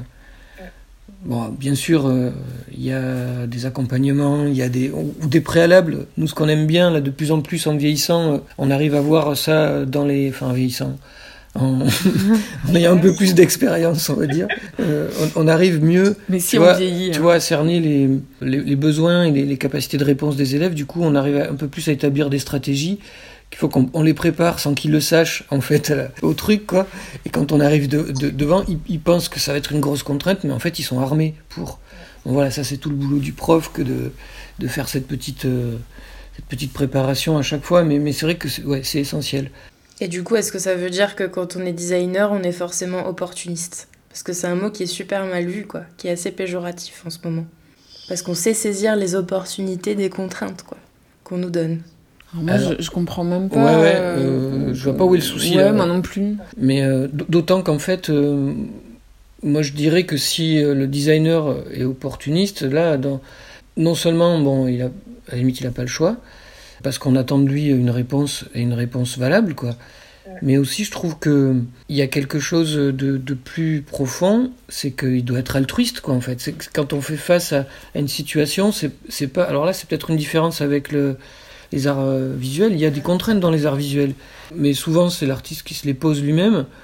Si bien sûr on fait une forme d'art pour qu'elle soit visible par d'autres et partagée, mais dans le design, dans le design, il y a un, us- il y a un usage qui va, il y a un partage humain, social, et si on n'est pas tourné euh, vers euh, euh, vers cette nécessité-là de, de devoir quoi social envers les autres, ben, on, fait des mauvaises réponses. Je pense on fait, on se fait plaisir juste. Alors là, on serait opportuniste dans le mauvais sens. Mais l'opportunisme tourné vers les autres, c'est le, boulot même du designer, moi, je pense quand même. C'est là où je voulais en venir. C'est parfait. Euh, je vais passer la question euh, suivante parce qu'on a, on a parlé pas mal voilà, de, enfin, du dessin, on en a parlé, des contenus des cours, on en a un petit peu parlé. Et puis là, vous nous avez donné l'exemple de, de la sous-couche donc euh, on a bien compris qu'il n'y a pas que du dessin, il y a aussi euh, la matière peut être euh, un début de réflexion créative. Moi je dirais la matière et la technique. Bah, c'est l'expérimentation. Des, et, là, là cette, semaine, moi j'ai eu un cours avec une classe de première, un cours de technologie. Et en général, le cours de technologie, c'est c'est vraiment le cours auquel, euh, a priori, on va en, en, traînant les pieds parce que euh, on a le sentiment que, euh, voilà, on va écouter un prof et grainer des caractéristiques qui concernent les matériaux, etc. Et en fait, moi, je trouve que c'est vachement utile. Je, je, me remémore souvent les cours que j'ai eus en tant que en tant qu'élève, dont je pense un grand nombre en art appliqué étaient très mauvais. moi, j'ai des souvenirs vraiment, mais horrible de trois heures de technologie d'affilée où on notait des normes AFNOR avec un type qui lisait un document avec une voix monocorde, etc. Et là, mon, cours d'introduction cette semaine, c'était d'essayer de, leur démontrer que, euh, d'abord, la technologie pour un designer, c'est vraiment euh, indispensable, et que non seulement c'est enfin, indispensable, j'essaie de, de, de, démontrer pourquoi euh, dans un premier temps, mais après je leur dis mais c'est surtout euh, un moteur de créativité euh, fabuleux. Et donc là, bah, il n'y a pas besoin en fait de mille exemples pour leur montrer qu'un Issey Miyake, un Gaetano Péché ou ou je sais plus qui d'autre là ce matin, bah, en fait n'a fait que observer en quoi la technologie pouvait insuffler quelque chose de de novateur, quelque chose euh, ouais, qui allait renouveler des formes, qui allait... Euh, voilà. Et, et, et, moi, c'est un peu mon challenge de les convaincre que la technologie, euh, c'est vraiment un truc chouette, quoi. Ce qu'il faut, c'est arriver, euh, je pense, alors je sais pas si je le fais bien, mais arriver à, à rendre ça le plus concret possible. Moi, je me souviens qu'en tant qu'élève, je détestais noter des choses que je ne comprenais pas et dont je ne voyais pas euh, comment j'allais pouvoir m'en servir. Moi, j'essaye de montrer au maximum les liens qu'il peut y avoir entre les techniques et les matériaux, et j'essaye aussi de montrer au maximum ce que ça donne dans le design. Donc euh, là, en ce moment, je, démarre un cours sur le papier, euh, et, et, en fait, c'est un matériau qui, a, qui est vachement exploité dans le design contemporain, qui donne des choses très surprenantes euh, et, et, si on les montre pas aux élèves, le cours de techno sert à rien, quoi. Donc. Euh, ça, amène plus à parler de propriété ou de qualité ou de faiblesse euh, qu'on peut tous nommer, quoi, plutôt que de, passer par un vocabulaire technique très pointu ou, ou des, méthodes de fabrication. Alors, oui, moi, moi le, la, Mais bon. la quantité d'informations techniques très pointues, elle est limitée. Hein. Elle est vraiment limitée j'essaie de leur faire comprendre les, les, grands principes, mais surtout derrière, à partir des caractéristiques, dire ben voilà ce qu'on peut faire à partir de ces caractéristiques-là. Et évidemment, le cours de techno, il n'a de sens que s'il est euh, lié à ce qu'ils sont en train de faire dans le cours euh, d'art visuel ou dans le cours de, de démarche créative. il faut que ça résonne un peu. Donc il faut que ça résonne avec leurs préoccupations du moment. Donc euh ça n'est jamais déconnecté de ce qu'ils font dans les cours pratiques. Après, nous, on est à un niveau de, formation où il n'y a pas non plus de besoin d'avoir euh, des connaissances et des compétences pointues en techno. Non, puis, et, puis on va pas se mentir, on les a pas, hein, ces connaissances-là. Ouais, hein. notre, job, là, nous, c'est plutôt de sensibiliser. Et donc en techno, on sensibilise plus à, limite à une manière de réfléchir via les matériaux, via les techniques, plutôt qu'à un savoir encyclopédique du truc. Alors après, le savoir encyclopédique, il est sûrement quand même, malgré tout, utile plus tard. J'imagine que quand on se spécialise euh, dans l'édition, si on ne connaît pas euh, différents types de papier, de reliure, de, ben on perd une partie euh, des possibilités, c'est clair. Mais, mais on ne peut pas les assommer d'emblée avec ça, sinon, bon... Mais, mais, mais c'est vrai que c'est un peu paradoxal parce que la technologie, c'est essentiel en fait dans cet enseignement-là et c'est considéré comme le mistigris, quoi. C'est le truc pénible que aucun prof ne veut enseigner et que euh, bah, les élèves euh, rejettent, alors qu'en fait, euh, je vais faire un parallèle un peu, un peu, un peu débile, mais c'est comme la question du vide dans la mise en page d'une planche. et qui, est un gros dada depuis toujours. Voilà, le, si on n'a pas compris la nécessité du vide dans une mise en page, je pense qu'on n'a pas compris comment mettre en page. Et si on n'a pas compris la nécessité de la technologie quand on fait un projet de design, c'est le matériau, on le choisit pas à la fin, une fois qu'on a la forme, quoi. Le matériau, il, est là à l'origine. C'est notre côté Bauhaus euh, Ulm. Ouais, bah forcément, hein, quand on est prof de design, on peut que être inspiré par euh, les écoles de design historiques. je trouve qu'il y a quelque chose de, d'hyper idéaliste hein, et de sûrement naïf aujourd'hui, mais, mais malgré tout qu'on a perdu et que je trouve dommage, c'est que dans ces, dans ces écoles-là, il y avait aussi une mission universelle. On rêvait une mission universelle du design. Universelle au sens social. C'est-à-dire c'est pas un, un, design qui vise un public, qui vise des besoins de luxe, qui vise. C'est un design pour tous. C'est une, c'est une phrase hyper éculée, mais qui est, enfin, que je trouve hyper profonde. C'est, ça devrait être le, motif de. Alors après, il y a des situations particulières. Forcément, on ne fait pas toujours. Euh, et à l'époque, euh, il y avait euh, l'industrialisation, c'était un autre sens qu'on donnait à ça. Mais quand même, c'est, des générations de, de, gens, de formateurs et d'élèves qui étaient marqués par la démocratisation des sociétés. Aujourd'hui, c'est un autre contexte, mais il y a aussi, je pense, besoin de designers qui aient cette, cette vision-là, quoi d'un rôle euh, presque, ouais, tout à l'heure je disais altruiste, mais. Euh, oui, cette empathie dont vous parliez tout à l'heure, en fait. Ouais, ouais, ouais. C'est. Euh, dès le départ, c'est présent parce que je pense que on, on, crée pas ni pour soi ni pour une niche sociale, quoi. Mais, mais, mais de même qu'il faut absolument rendre les élèves critiques face à, à ce qui est produit. Moi, j'adore leur, leur donner un exemple à étudier et euh, en général, les élèves euh, ont tendance à, accepter tout ce qu'on leur amène et à considérer que parce qu'on le propose, forcément c'est quelque chose qui a un intérêt. Euh. et moi j'aime bien au bout d'un moment leur dire, mais, mais, mais franchement cet objet, il, est absurde. Est-ce que, par exemple hier, je leur ai montré, on travaillait sur voilà une grande question du design, passer du plan au volume. Et euh, dans les exemples qu'on étudiait, il y avait euh, une, un ensemble théière plus gobelet, pliable, qu'on déploie, on met de, euh, l'eau chaude dedans, il y a déjà un sachet de thé intégré. Et alors eux, ils acceptent ça. Et je leur dis, mais attends, pour votre génération, un objet comme ça, c'est pas possible. Vous, devriez hurler en le voyant, en me disant, mais qu'est-ce que c'est que ce truc débile? À l'heure où euh, on rejette le gobelet de la machine à café, on vient avec sa propre tasse, etc. Et bon, j'aime bien les bousculer comme ça. Alors après, ils me regardent, euh, surtout que là, ils me connaissent pas tous, en disant mais cette femme est folle. Mais c'est vrai que c'est hyper important qu'ils aient aussi ça en tête. Moi, j'arrête pas de leur dire, ben, ces choses-là, votre génération, elle les fera plus, elle les fera pas. C'est pas possible. Ou alors, c'est qu'on aura mal fait notre job, quoi. Le bac euh, ST2S, c'est en trois années qu'on l'obtient, puisqu'il est de la seconde à la terminale, hein, on l'a dit tout à l'heure. Et après euh, l'obtention de ce bac, les élèves, ils pourront... Euh, enfin, à mon époque, c'était comme ça. On peut directement rentrer dans les écoles supérieures d'art et de design. Et jusqu'en 2018, il y avait les mises à niveau en art appliqué. C'était une classe préparatoire d'une année. Mais celle-ci, comme les BTS et les diplômes des métiers d'art, elle a été remplacée par le DNMAD, donc Diplôme national des métiers d'art et du design, qui est une formation en trois ans de type licence et en théorie accessible après n'importe quel bac.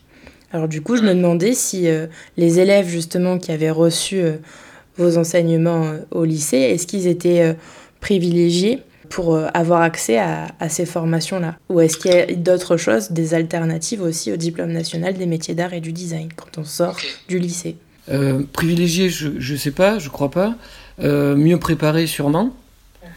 Euh, puisque quand même on, bosse comme, comme tu dis pendant trois ans. Alors on n'a pas beaucoup de recul encore. Oui, on n'a pas on n'a pas trop de recul. après l'année de seconde, en théorie, elle est juste une année de découverte et on démarre vraiment ce qu'on peut appeler la formation euh, en première. Mais bon, Ah, c'est pas vraiment. C'est pas, pas, tout à fait vrai. Donc, quand même, on a des élèves au bout, de trois ans, en tout cas, qui ont, qui ont acquis euh, tout un tas de, voilà, de compétences et de savoirs euh, qui, sont loin d'être euh, voilà, gommés comme ça et inutiles. Donc, forcément, ils sont mieux préparés. Après, je sais pas s'ils sont privilégiés. Je crois. Là, on n'a pas trop de recul. Il y a plusieurs stratégies de, la part des écoles. On va pas rentrer dans les détails, mais il y a des écoles qui ont choisi, par exemple, de faire des quotas, tu vois, de se dire tiens, de jouer la carte en fait de l'ouverture, parce que c'est quand même intéressant comme euh, démarche, je trouve au départ, c'est d'ouvrir en fait les publics et de dire euh, on va prendre euh, des bacs techno, des bacs pro, des bacs généraux. Euh, des gens même qui ont des euh, validations d'acquis, euh, qui ont eu des, parcours différents, etc. Et on va les mettre ensemble pour, voilà, pour les amener à, une formation qui, au départ, du coup, est assez ouverte, puisque, comme c'est en trois ans, on va pas dire que la première année est une année de mise à niveau, mais c'est une année très très large. On se spécialise qu'à partir de la deuxième. Et ensuite, on continue cette spécialisation. Donc, euh, c'est très ambitieux parce qu'on, c'est un entonnoir, quoi. En fait, au bout du compte, quand même, on est censé, dans ces formations-là, euh, former des concepteurs euh, dans un domaine assez précis. Tu vois, par exemple, comme intitulé, tu vas avoir, je sais pas, design éditorial ou motion vidéo Enfin, bon, bref, impression textile, euh, ça ressemble un peu à ce qui existait avant dans les BTS, mais voilà, il y, a cette spécialité très forte à, la sortie, quoi. Même si elle s'appuie sur une culture et une base qui est très large et qui est presque, j'allais dire, commune à tous, et, enfin, à tous les, les DNMAD, quoi. Donc voilà, ça, c'est un premier truc. Enfin, on peut quand même dire que les retours qu'on a de nos élèves en première année, c'est qu'ils s'ennuient. Bah ouais, parce que en fait, c'est un espèce de tronc commun euh, qu'ils ont étudié pendant trois ans avec vous déjà. Des écarts énormes, c'est sûr. Donc, selon leur profil, euh, soit ils sont très déçus, parce que euh, ils ont l'impression de recommencer des choses qu'ils ont vues depuis la seconde, voilà, le vocabulaire de la couleur, la typographie, des trucs comme ça.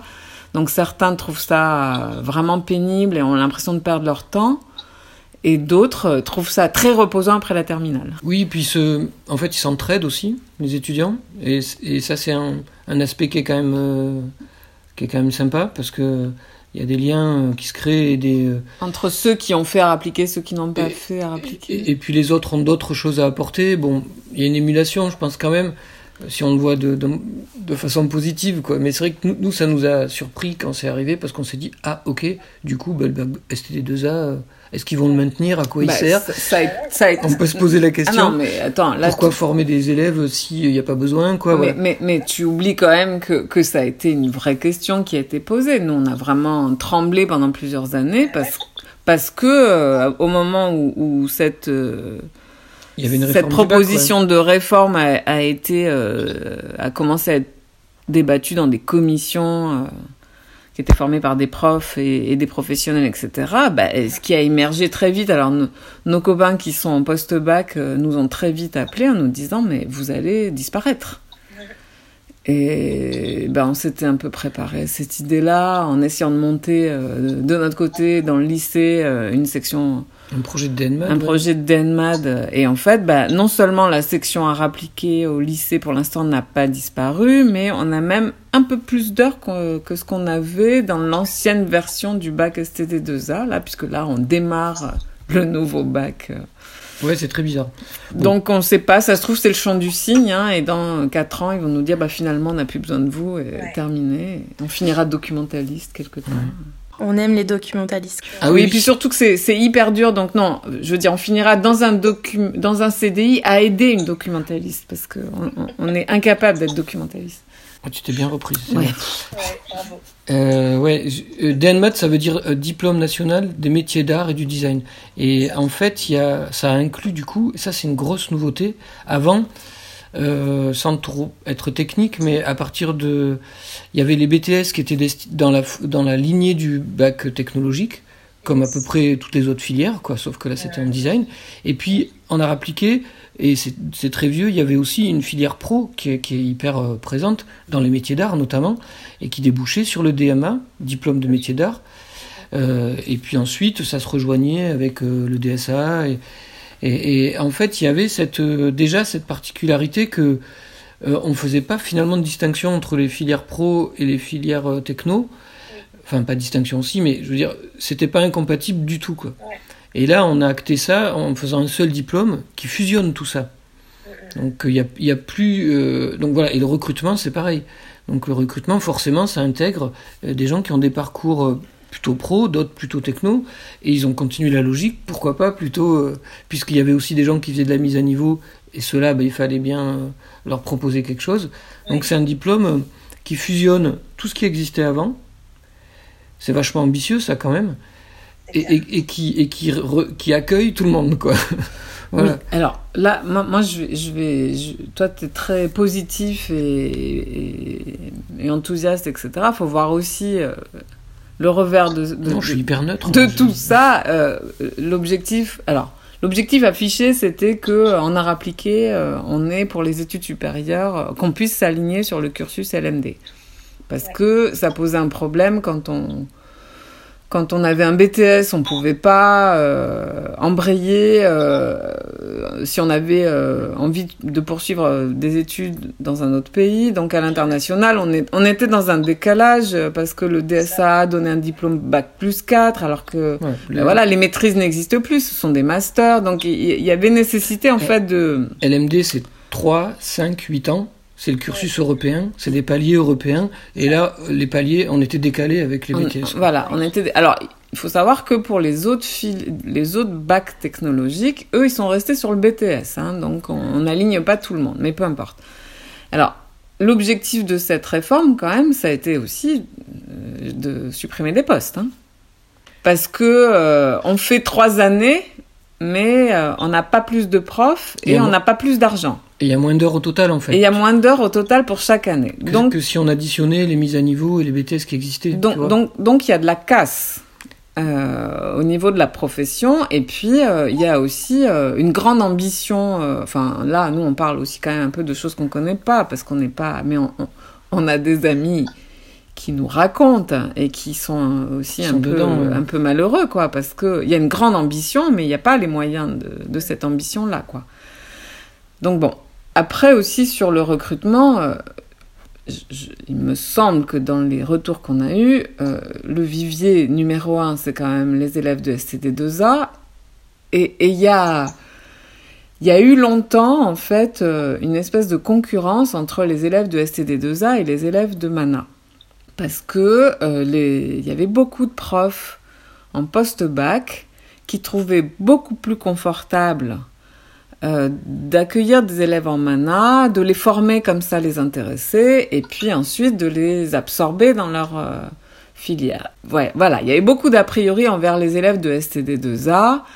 Euh, on a entendu des choses du type ah là là les élèves qui ont un bac à rappliquer il faut commencer par leur laver le cerveau avant de faire quelque chose avec eux donc nous, on trouvait ça quand même assez violent parce que, euh, ben voilà, les trois années qu'on passe avec ces élèves-là, euh, ben on débroussaille quand même beaucoup de trucs. vous êtes, euh, vous êtes pas sympa avec vous-même en disant que c'est juste du débroussaillage. C'est pas juste ça. C'est notre modestie légendaire. Mais, mais, mais euh, on, trouvait ça un peu rude, en fait, euh, d'entendre ce discours-là. Et puis c'est vrai qu'au moment où il a été question de supprimer le bac STD2A, beaucoup de gens qui étaient dans les, dans les commissions euh, en question, qui enseignaient en post-bac, trouvaient ça super.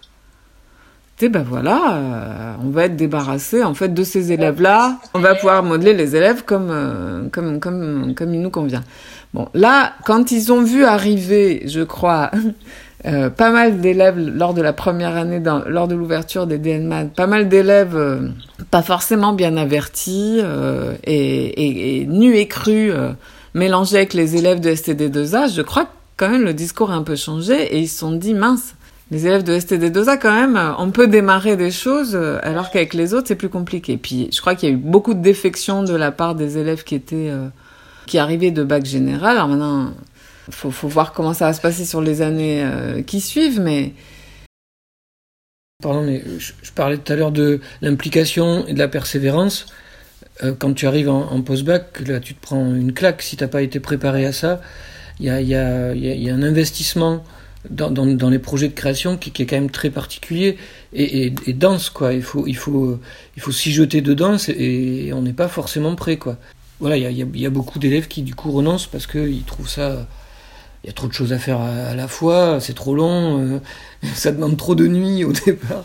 Et, et, pour ce qui est des bacs pro, je crois que là-dessus, faut, faut pas non plus faire croire euh, que, que, que, que, ces élèves-là sont acceptés à bras ouverts. Hein. Il y a des quotas, euh, il y en a que quelques-uns euh, qui, qui intègrent ces, ces formations-là. Il y en a toujours eu hein, dans les BTS des bacs pro, mais, mais, mais, mais, mais vraiment pas beaucoup. Et puis dans les BTS un peu, un peu cotés, un peu élitistes, il n'y en avait pas du tout.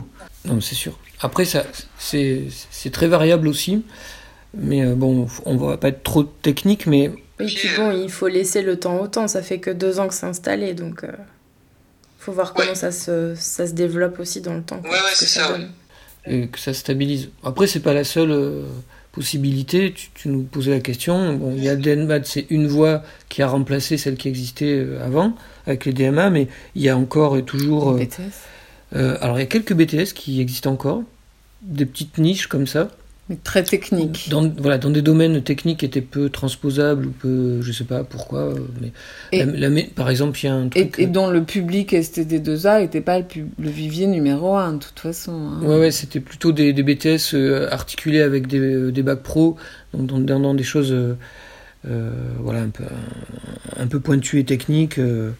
Par exemple, il y avait métier de la mode, mais qui était donc plutôt tourné vers l'industrie de la mode. Et euh, par exemple, la mise en, série de modèles ou de choses comme ça, bon, ben, il y a un BTS qui, qui prolonge ça.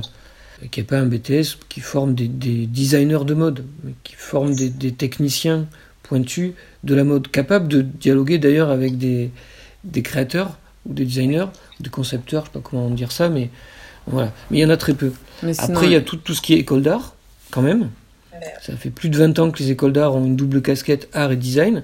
Il y a des écoles d'art pur en design, il y a des écoles euh, d'art qui proposent des parcours art et des parcours design, comme, euh, bah, comme je sais pas, euh, l'école de, de Saint-Étienne. Hein. Oui, c'est les, les ESSAD en fait, les écoles supérieures d'art et de design.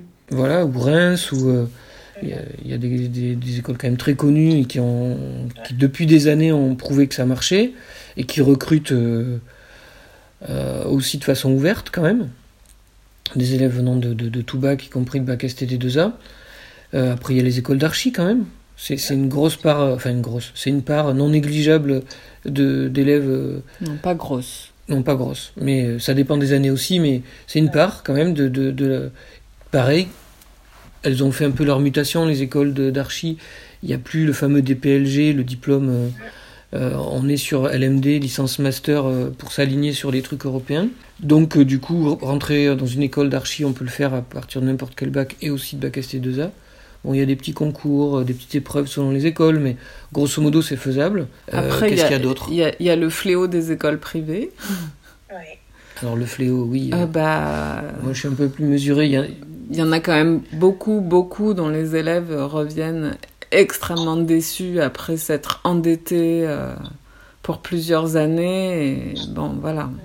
C'est vrai que des fois, c'est un peu la seule solution d'aller dans ces écoles quand on n'est pas pris dans les écoles publiques parce qu'il y a quand même. Euh, eh ben non, ça, ça c'est pas forcément comme ça que ça se passe parce qu'il y a aussi des élèves qui euh, se font complètement piéger par, par toute la poudre aux yeux quand on voit ces écoles parce qu'ils ont, ils ont des moyens, hein, ils sont capables de, oui, il y a une puissance de communication qui est telle que, euh, voilà, dans, dans l'esprit des, des, des, parents ou des élèves, euh, ça, ça, existe avant, avant, le, avant le reste, quoi. Et puis, euh, ils, ils, demandent, ils demandent qu'on qu'on s'engage et qu'on signe l'échec avant l'apparition des résultats de Parcoursup. Donc on a systématiquement des gamins euh, qui viennent nous voir en disant mais euh, mais si je signe pas, je perds ma place et si j'ai rien sur parcoursup, etc. Donc il y a un gros chantage. Euh, ouais, il y a des stratégies. Alors ça c'est déjà un bon indice de mauvaise école. Je pense que toutes les écoles privées sont pas à mettre dans le même sac. Non, non, non, non, mais il y en a énormément maintenant. Il y en a mm. vraiment beaucoup. Il y en a même une, ici à Carpentras pour devenir game designer. Ouais. ça, alors ça, c'est typiquement le genre de secteur euh, que, qui est, qui est sous-représenté dans, dans, le public. Mm. Oui, voilà. Il y a, il y a des, il y a des tournés vers ça, mais il faut parler aussi de ça, quoi, de qu'il y a des secteurs. Dans le privé, ils ont la souplesse de proposer des choses que, et ça c'est bien. Après, bah, comme toute école, ils le font plus ou moins bien, quoi. Mm. Il y a des, Mais c'est vrai que ça, par contre, c'est une des niches qui attire beaucoup d'élèves et, qui est très. Euh, parce que c'est quand même un, un on va dire. la France est quand même bien placée dans ces domaines-là sur, euh, sur les, jeux vidéo ou le, mhm. l'animation numérique en général. Quoi. Mhm. Et il y, y, a des très bonnes formations privées aussi dans ces secteurs-là parce qu'ils sont capables d'offrir quelque chose que n'offre pas forcément ou, pas beaucoup le public.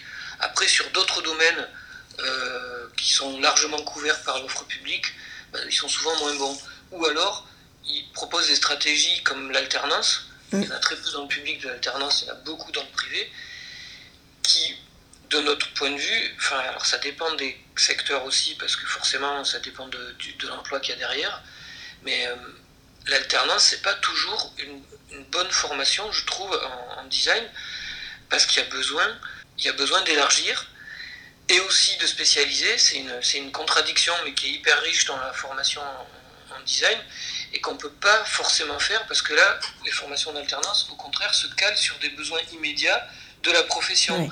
Tu vas peut-être trouver un job euh, et dans une activité à, à, court terme, mais tu vas pas avoir la souplesse et euh, euh, le socle suffisant pour mm. rebondir si jamais tu te fais virer au bout de trois ans. Quoi. Ouais, et puis ce sera peut-être pour faire euh, des théières pliables avec des gobelets en plastique qui sont plus d'actualité. C'est possible que en plus, voilà, ça soit dans une niche un peu euh, destinée à mourir d'elle-même. Mm. Bon, voilà. Donc moi, je suis assez sceptique sur, sur ces propositions de, de, formation en alternance qui sont vraiment voilà, sur des petits... Enfin, qui visent pas qui visent pas assez loin et assez large. Ouais moi, je dirais quand même que ce qu'on constate ces dernières années, c'est qu'on a de plus en plus d'élèves, et là, cette année, c'était euh, dingue, euh, qui euh, font des, des choix pour leur poursuite d'études qui ne sont pas dans les arts appliqués. Ah. Je ne sais pas si c'est une tendance lourde, mais il y en a près de la moitié, là. Et ils se dirigent vers quoi, alors? Moi, j'ai l'impression que là, il y avait beaucoup de, de choix par défaut. Oui voilà, on peut pas non plus se dire que parce que ça fait quelques fois que ça se produit, que c'est vraiment une tendance forte, mais on a l'impression que euh, c'est peut-être lié à ce que disait Olivier tout à l'heure sur euh, la nécessité, euh, parce qu'on a parlé de l'effort, mais il y a la nécessité aussi de la diversité qui est cultivée dans les, dans les projets de, de démarche créative. Hein. C'est-à-dire, j'ai pas une idée, j'en ai plusieurs et elles sont différentes. Euh, beaucoup d'élèves euh, trouvent ça euh, pénible, pesant. Ça. là, on, a été face à un groupe d'élèves là qu'on a suivi pendant trois ans qui étaient terrorisés à l'idée de devoir créer quelque chose. Donc c'est compliqué quand on se destine à ces formations. Ils étaient intéressés par le design, mais, mais, mais pas ils préféraient la théorie. En fait, ils préféraient la théorie. Ils étaient vachement plus à l'aise en théorie. et du coup, pour recentrer un peu la question, vers quoi ils se dirigent? S'ils ne se dirigent pas vers les arts appliqués ensuite euh, Si, alors, euh, certains via, via l'université quand même, parce qu'il y a mhm. des licences. Euh, très peu, non, il y, avait beaucoup de, de, de facs de lettres, fac de lettres, fac d'art plastique, fac de cinéma. Il y en a qui sont partis vers la photo, la photo, paysagisme. Et, moi, j'ai l'impression, en fait, que c'est parce que. Euh, ils, se rendent compte, arrivés en terminale, que c'est pas fait pour eux, quoi. Hmm. Et ils s'en rendent compte un peu tard. Alors, ils ont cette impression-là. Nous, on n'a pas, on partage pas forcément euh, leur avis, mais euh, ils ont envie de mettre ça derrière eux. Alors, moi, je me dis peut-être ils y reviendront après. Oui. Tout à l'heure, oui. il y, a quand même tout ce qui est audiovisuel et image, en dehors des arts appliqués, ça, les intéresse beaucoup hmm. quand même. Hein. Hmm, y compris même en passant par euh, un truc technique genre BTS photo, mais en ayant projet de rentrer par exemple à l'école de photo d'Arles. Oui. Ou de faire euh, une formation photo ailleurs dans, dans une université. Mm. Euh, ou de l'audiovisuel. ouais, voilà, c'est un autre point qu'on avait oublié de mentionner. Mm. Moi, je suis en train de relire la question là, vers quelle spécialité les élèves se dirigent-ils à la sortie du lycée ouais. non, On a constaté un truc hein, depuis qu'on est prof, c'est que nos élèves à nous choisissent en priorité la mode et la com. C'est marrant ça, euh. tiens. C'est étrange. Aussi l'espace, mais alors, ils ne, ou les écoles d'art beaucoup, mais alors ils ne choisissent quasiment jamais, jamais le design produit. Alors, on doit tellement je sais pas ce qu'on fait. pointer ce qu'on trouve absurde. Enfin, je sais pas, je pense que. Bon, ça va, il y a, y a l'autre binôme du lycée qui. Euh, qui le valorisent plus, donc et. C'est très rigolo parce que les leurs vont en design produit. Bon, il faut qu'on change quelque chose, mais. Et on pas. aime, on aime beaucoup dans les sujets de démarche créative faire des, des projets de design produit loufoques. Du genre euh, un dispositif pour porter des bus sans les mains. Alors toujours dans Qu'est-ce qu'un designer euh, objet lieu message de Norman Potter, il écrit euh, un enseignement devrait toujours se concentrer sur le pourquoi et donc se remettre en question, alors qu'une formation aborde par définition le comment et essaie d'y apporter des réponses claires. Donc selon vous, est-ce que le bac euh, ST2A c'est un enseignement, une formation ou un savant mélange des deux? Alors ça, c'est vraiment une question de, de pédagogie quand même. Ouais. Euh, Moi, je suis pas d'accord d'abord avec le. Alors, moi, je trouve que le pourquoi, il est plus au, au centre de notre enseignement que le comment. hein. D'accord. Honnêtement, euh, Oui, parce qu'en en fait, euh, bah, un- on l'a un peu évoqué tout à l'heure, Mhm. il y a, je pense qu'il y a une nécessité de placer euh, les élèves dans une sorte de, de situation où de toute façon, les, les- où il va falloir se questionner. Donc là, on est sur du pourquoi, mais euh, pour dépasser le stade du questionnement et trouver des réponses, il va falloir mobiliser euh, du comment, quoi. Ouais. C'est-à-dire des, des- des savoirs ou des compétences ou des. Donc en fait, mais, mais je, je pense que c'est valable dans n'importe quelle discipline. euh, Il y a une interaction des deux qui, est- Ouais. qui est évidente, Mais quoi. oui, oui. Enfin, qui, est- qui est pas, même pas évidente. qui Mais c'est vrai que c'est ce qu'on reprend. Alors, par exemple, tout à l'heure, on disait les profs de, les anciens profs de BTS faisaient un peu la grimace sur les, les élèves de ST2A. Il peut y avoir euh, un mauvais côté, on va dire, de la formation techno à appliquer, de formater entre guillemets des élèves. Mm. Donc là, ça- c'est vraiment une déclinaison du mot formation. Formater, là, c'est le pire qu'on puisse faire. C'est-à-dire, euh, on a appris euh, des, des cuisines et des réflexes euh, à des élèves qui n'en ont pas conscience finalement, Mm. enfin, qui n'ont pas le recul. Alors, on espère qu'on fait pas ça. Ouais. Mais, euh, mais c'est un, c'est un- c'est un danger, c'est sûr, parce que on forme pas des designers, nous, on, for- on- on forme des gens à réfléchir, a priori, non, on forme des gens euh, pour aller vers des, for- des- vers des formations post-bac. Mais, mais comme c'est toutes des formations où ils vont devoir concevoir, et c'est pour ça que au- tout à l'heure on, on disait, nous on a mis l'accent sur la méthodologie plus que sur des, sur des pratiques, même si Mm. on fait des pratiques, parce qu'on on considère que le bagage qu'on doit leur laisser, c'est euh, un bagage d'abord réflexif, c'est Ouais. d'être capable d'ana- d'analyser et de se positionner, quoi, et, et d'avoir un peu une, une vision quand même. C'est vrai que je triche un peu parce que là, Norman Potter, il nous parle de l'enseignement après le bac dans son livre. Donc euh, Ouais. ça change aussi le pourquoi et le comment chose. après le bac, certainement. Oui, notre mission, elle est quand même de toute façon plus fondamentale, nous, au départ, enfin plus, euh, plus basique. Alors Potter, il mentionne les écoles supérieures, du coup en, en page 29, en écrivant Contrairement aux étudiants, l'expression individuelle du personnel d'une école passe par la réussite de l'établissement. Dans l'ensemble, le travail est agréable, rel- relativement bien payé et bien considéré sur le plan social. C'est un mode de travail... On va y revenir, on va y revenir, je sais que c'est- à débattre. C'est un, mo- c'est un mode de travail qui permet à certains enseignants d'éviter indéfiniment toute remise en question et toute réflexion sur leurs propres lacunes. Pour de nombreuses raisons qui ne sont pas tout aussi sévères, une connivence éducative devient possible entre les étudiants et le personnel, le risque étant que l'importance accordée à l'idée d'un enseignement structuré devienne totalement injustifiée. C'est faire preuve de bon sens que de dire que tout designer digne de ce nom restera un étudiant tout au long de sa vie professionnelle. Alors moi j'ai plusieurs questions par rapport à ça. Vous ouais, qui êtes, euh, qui êtes déjà, oui, il y a la question de c'est bien payé, c'est agréable sur le plan social, c'est chouette. Bon, ça c'est euh, c'est un autre débat. Je pense que si on commence à en parler, on va pas euh, on va pas sortir du truc. Mais ce que je voulais vous poser comme question, c'est que oui, enfin, on en a déjà un petit peu discuté avec ce projet, notamment sur euh, sur les costumes de scène. Mais vous qui êtes enseignant depuis de nombreuses années, comment vous faites pour pas vous reposer sur vos acquis justement? Mais est-ce que c'est pas se reposer sur ses acquis ou est-ce que c'est retrouver de la motivation? Parce que Ouais. moi j'ai le sentiment qu'on fait pas du tout le même boulot que le prof lambda. Je dis ça sans mépris quand je l'appelle le prof lambda, mais les profs qui sont euh, dans le bâtiment en face d'une autre euh, et qui dispensent des cours d'enseignement général, je crois qu'ils sont pas du tout confrontés euh, aux mêmes conditions de travail que nous. Enfin, il n'y a rien en commun, c'est-à-dire que ce soit dans la relation avec les élèves, que ce soit dans le Ouais, on parlait de proximité tout à l'heure, mais même que ce soit dans la liberté pédagogique, nous on a une liberté pédagogique énorme. C'est ça. On peut décider une semaine qu'on va faire euh, que du dessin, Mm. s'il y a besoin.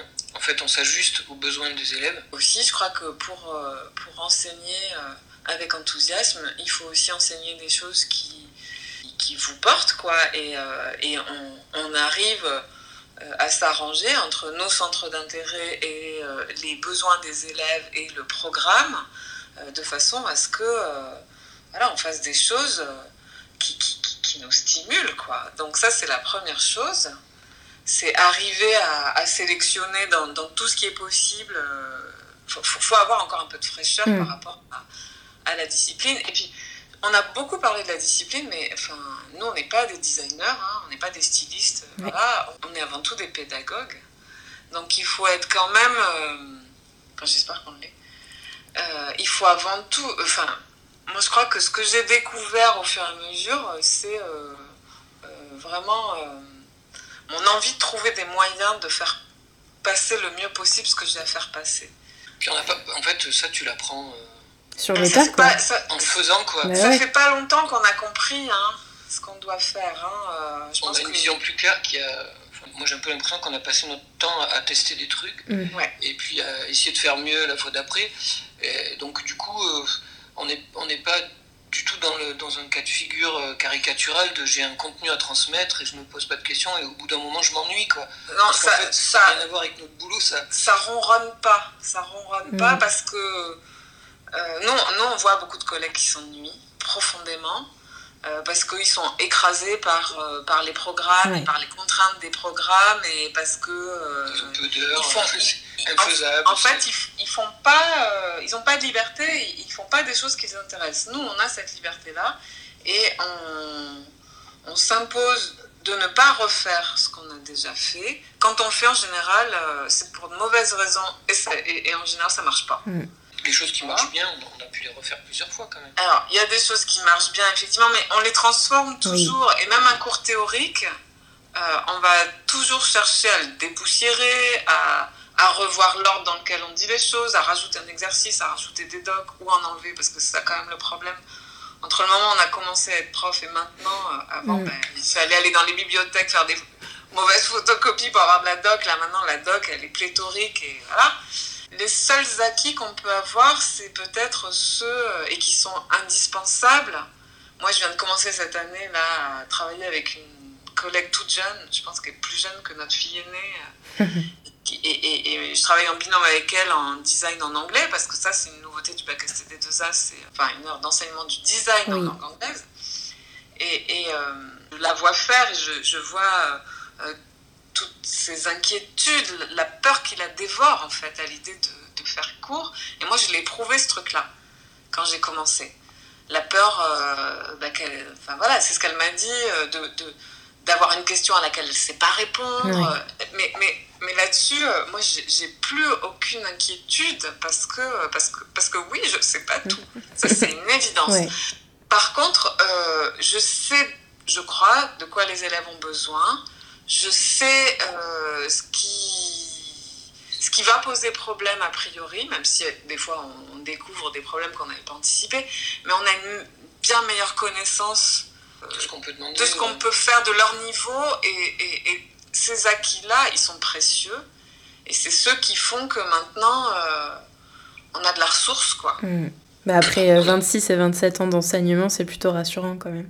Et du coup, est-ce que, est que ça veut dire que finalement, le, le point commun entre euh, les designers et les enseignants en design, c'est pas euh, que c'est d'éternels étudiants? Ce sont des éternels étudiants. Pardon. Sans ça, sans ça c'est, impossible. C'est une matière, euh, c'est impossible, c'est une matière vivante. Voilà, ouais. c'est ça. Le, le, truc typique, par exemple, c'est que par, nous, quand on était étudiants et qu'on abordait le, le, plastique, par exemple, les matériaux plastiques, ouais. on, on, on, les abordait sur l'angle des qualités. On, le, le, plastique, on lui trouvait euh, euh, tout un tas de qualités. Aujourd'hui, on n'aborde pas du tout comme ça. Enfin, euh, dans le contexte environnemental, on peut, on, on peut plus dire, euh, on peut plus vanter les mérites du plastique. Donc bon, enfin, c'est un exemple extrême, mais, mais forcément, euh, c'est tellement impliqué dans euh, l'évolution des sociétés, de, de, de l'industrie, mm. euh, de, des nouveaux outils. Enfin bon, donc ouais. Après ça, c'est peut-être valable pour n'importe quelle discipline, plus ou moins quoi. Ouais, sûrement il suffit juste de ne pas, oui, s'endormir comme tu disais, mmh. mais après nous, on a aussi une approche euh, qui est variée en, de fait parce qu'il y a des, des, des cours différents et on alterne sans arrêt à changer de casquette à des trucs théoriques, des trucs d'analyse, des trucs pratiques, tout ça que finalement tu cherches ton. T'es un peu presque, je trouve, obligé de, de chercher ton plaisir à chaque fois dans, chacun, dans chacune de ces disciplines. Ah, mais, mais du plaisir, moi j'en ai beaucoup à, à, imaginer les cours. C'est vraiment la partie que je préfère, je crois. Enfin, je sais pas si c'est celle que je préfère, mais c'est une partie que j'aime beaucoup, moi. Tout le temps, on va euh, se renseigner, euh, construire quelque chose, et puis, euh, ce que je disais tout à l'heure, c'est débile, mais c'est comme mettre une nouvelle robe, quoi. C'est dire, ben voilà, j'ai un nouveau truc à vous, à, vous apprendre, et... Une, nouvelle robe de seconde main, du coup, plus d'H&M. mais non, mais moi, moi j'aime beaucoup l'idée de continuer à apprendre tout le temps, et d'avoir le plaisir de de, trouver comment je vais le faire passer au mieux. C'est mm. vraiment ça, quoi. C'est surtout pas. On, voit euh, des jeunes collègues qui passent, soit parce qu'ils sont en stage, je sais pas quoi. On, les voit euh, débiter des informations à toute vitesse, sans prendre aucune précaution sur le vocabulaire, euh, sans prendre aucune précaution sur le retour que les élèves. Est-ce qu'ils ont compris, pas compris les notions qui sont abordées Et c'est ça qui change avec mm. l'expérience c'est qu'on on, fait plus ces erreurs-là, mais on les a faites. Euh, et, pendant combien d'années on les a faites? Ça, mm. c'est sûr. Alors, dernière question, hein. je crois qu'en fait, en définitive, il faut juste euh, continuer à être curieux quand on enseigne le design ou qu'on l'apprend. Et les deux sont possibles, on vient de, de, le discuter. Et Norman Potter, dès sa première phrase en fait dans, dans ce livre, il écrit ⁇ Chaque être humain est designer ⁇ il rejoint en ça la, pensée d'Ernesto Oroza, que j'ai interviewé dans le dernier épisode de Dessin Dessin sur euh, le design à Cuba, qui dit aussi que tout le monde peut faire du design, même les designers. Donc en conclusion, je voulais vous demander à quoi ça sert d'enseigner le design et de recevoir cet enseignement. À quoi ça sert d'enseigner le design? Ça dépend, Si hein. chaque être humain est designer. Ça dépend de où on se place. Alors je sais pas si je réponds bien à la question, mais je crois que pour certains élèves euh, qui, arrivent, euh, qui arrivent là, moi, je me souviens d'une élève en particulier, mais c'est pas la seule, qui m'a dit soit je viens là, soit je meurs. Ah ouais. Il y a des fois des phrases comme ça qui sont un peu extrêmes. Je pense que certains élèves. Alors, j'ai bien conscience que je réponds pas à la question. Mais, euh, mais, certains élèves, euh, en fait, s'ils ne suivaient pas cette formation-là, euh, ils seraient perdus pour l'éducation nationale. Je crois qu'il y, y, a quand même ça, correspond à un besoin, je pense quand même, de, chez certains élèves, d'être dans une formation un peu différente, mm. d'être dans une relation de travail différente. On parlait tout à l'heure de, la place de l'erreur, par exemple, euh, même si ça peut les surprendre au départ, mm. d'être dans une relation au prof différente. Alors, je ne veux pas revenir sur la question précédente, on parlait de connivence, je préfère proximité parce que nous, on ne connaît pas ça, la connivence maître-élève. Mm. C'est pas ça, c'est plus euh, connaissance un peu, moins superficielle, moins mécanique que dans le reste de la scolarité qu'ils ont pu. Enfin, c'est très prétentieux de dire ça, mais, mais, mais nous, c'est ce qu'on vit quand même. Et, et, la curiosité, ok, pour le prof, elle est euh, vis-à-vis de la matière qu'il enseigne et des façons de la faire, mais il y a aussi une curiosité vis-à-vis du public. Quoi. Je trouve qu'on a la chance d'avoir des publics aussi, des publics qui se dirigent dans des formations d'art appliqué, même s'ils ne savent pas trop ce que c'est, à quoi ça correspond et tout ça je pense quand même qu'ils viennent pas par hasard. Et nous, on, est toujours surpris par le. On a toujours des gens qui ont une certaine ouverture, qui ont beaucoup, enfin, qui nous semblent avoir beaucoup plus de tolérance que la moyenne des élèves des autres classes. Alors c'est pareil, c'est très prétentieux de dire ça. Je suis peut-être pas objectif, mais, mais, mais franchement, sur plein d'aspects qui sont largement, qui vont largement au-delà de, la création, hein, des aspects euh, sociétaux. Là, par exemple, on est, on est dans une période où la question du genre, la question de l'identité sexuelle, elle est au cœur de, tout un tas de débats, mais nous, on la vit euh, dans nos classes. Mm. Et il y a une, tolérance, je pense. Ah, mais c'est plus qu'une tolérance. ils sont engagés et ils, ils, protègent. Euh, là, ça fait plusieurs années que chaque année, on a un élève en transition euh, dans nos classes et c'est devenu. Euh, et, et c'est vrai que nous, on, on, fait parfois des boulettes parce qu'on accueille une fille qui devient garçon, mais on l'a connue fille. Du coup, des fois, on a euh, un elle euh, qui, où voilà, on accorde au féminin des adjectifs en lui parlant, oh, mais on a la classe qui nous saute dessus Mm. euh, en nous disant mais vous êtes dégueulasse, vous êtes violent, machin. Alors euh, bon, tout de suite on dit, euh, alors c'est rigolo parce que ces élèves-là, euh, eux finalement sont parfois plus tolérants euh, que, que le reste de la classe avec nos erreurs. Mais on a aussi, euh, là cette année, on a euh, particulièrement beaucoup de gamins handicapés. Handicap physique, autisme, etc., des, des- autistes sévères. Et on sent aussi qu'il y a une protection, il y, a, énormément de tolérance avec l'homosexualité. Nous, on a vu vraiment les, les, les gamins évoluer. Enfin, on a l'impression que c'est euh, le reflet d'une société un peu idéale de ce point de vue-là, nos classes.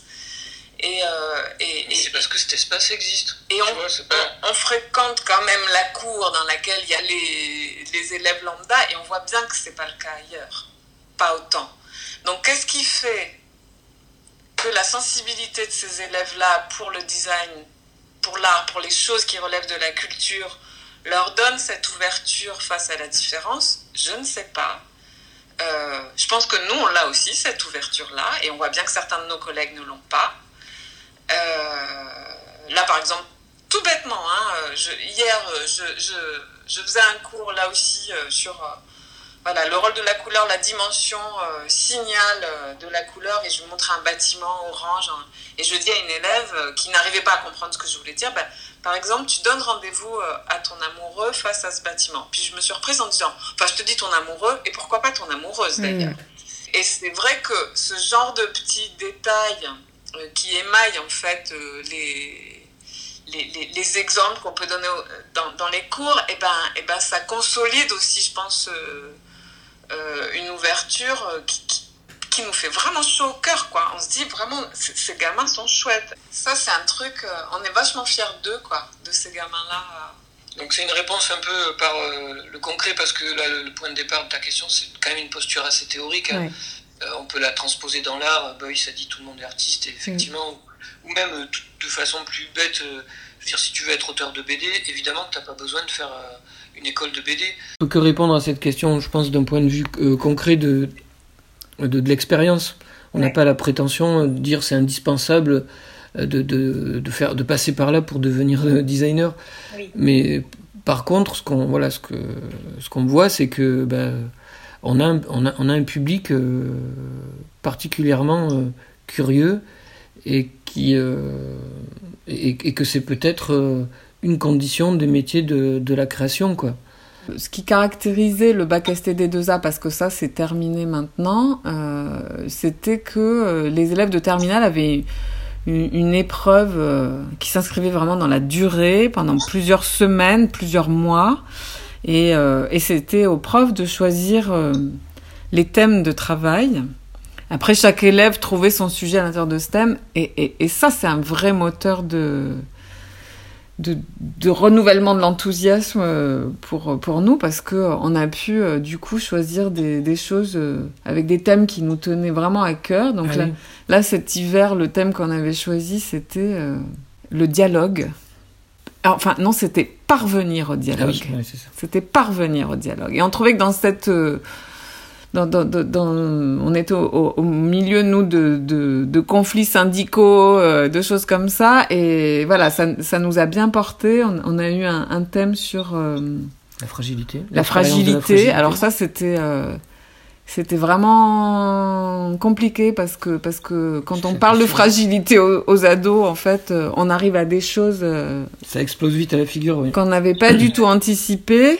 euh, et il y a beaucoup, beaucoup de fragilités personnelles qui se sont révélées à ce moment-là, alors que nous, on était bêtement dans la fragilité. euh, euh, C'était la question du défaut dans le design, quoi, qui nous intéressait.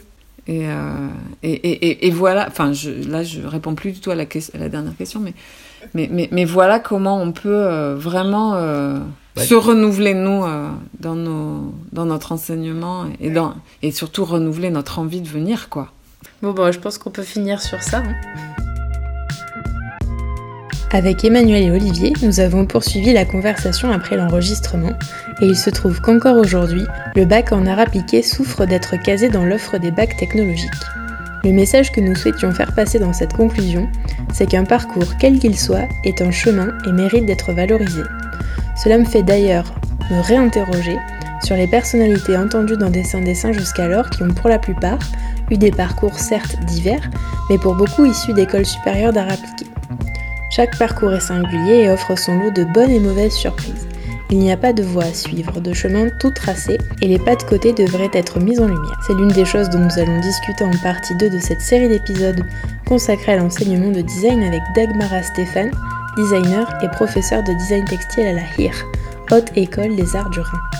Dessin Dessin est un podcast natif, indépendant et non sponsorisé. Alors si vos oreilles ont apprécié cet épisode, n'hésitez pas à ouvrir le débat en glissant des commentaires et des étoiles sur SoundCloud, Spotify, Deezer, Mixcloud et Apple Podcast, et à en parler autour de vous. Pour ne louper aucune info, vous pouvez aussi suivre Dessin Dessin sur Instagram. N'oubliez pas non plus que toutes les références abordées dans l'épisode se trouvent en description de celui-ci. A très vite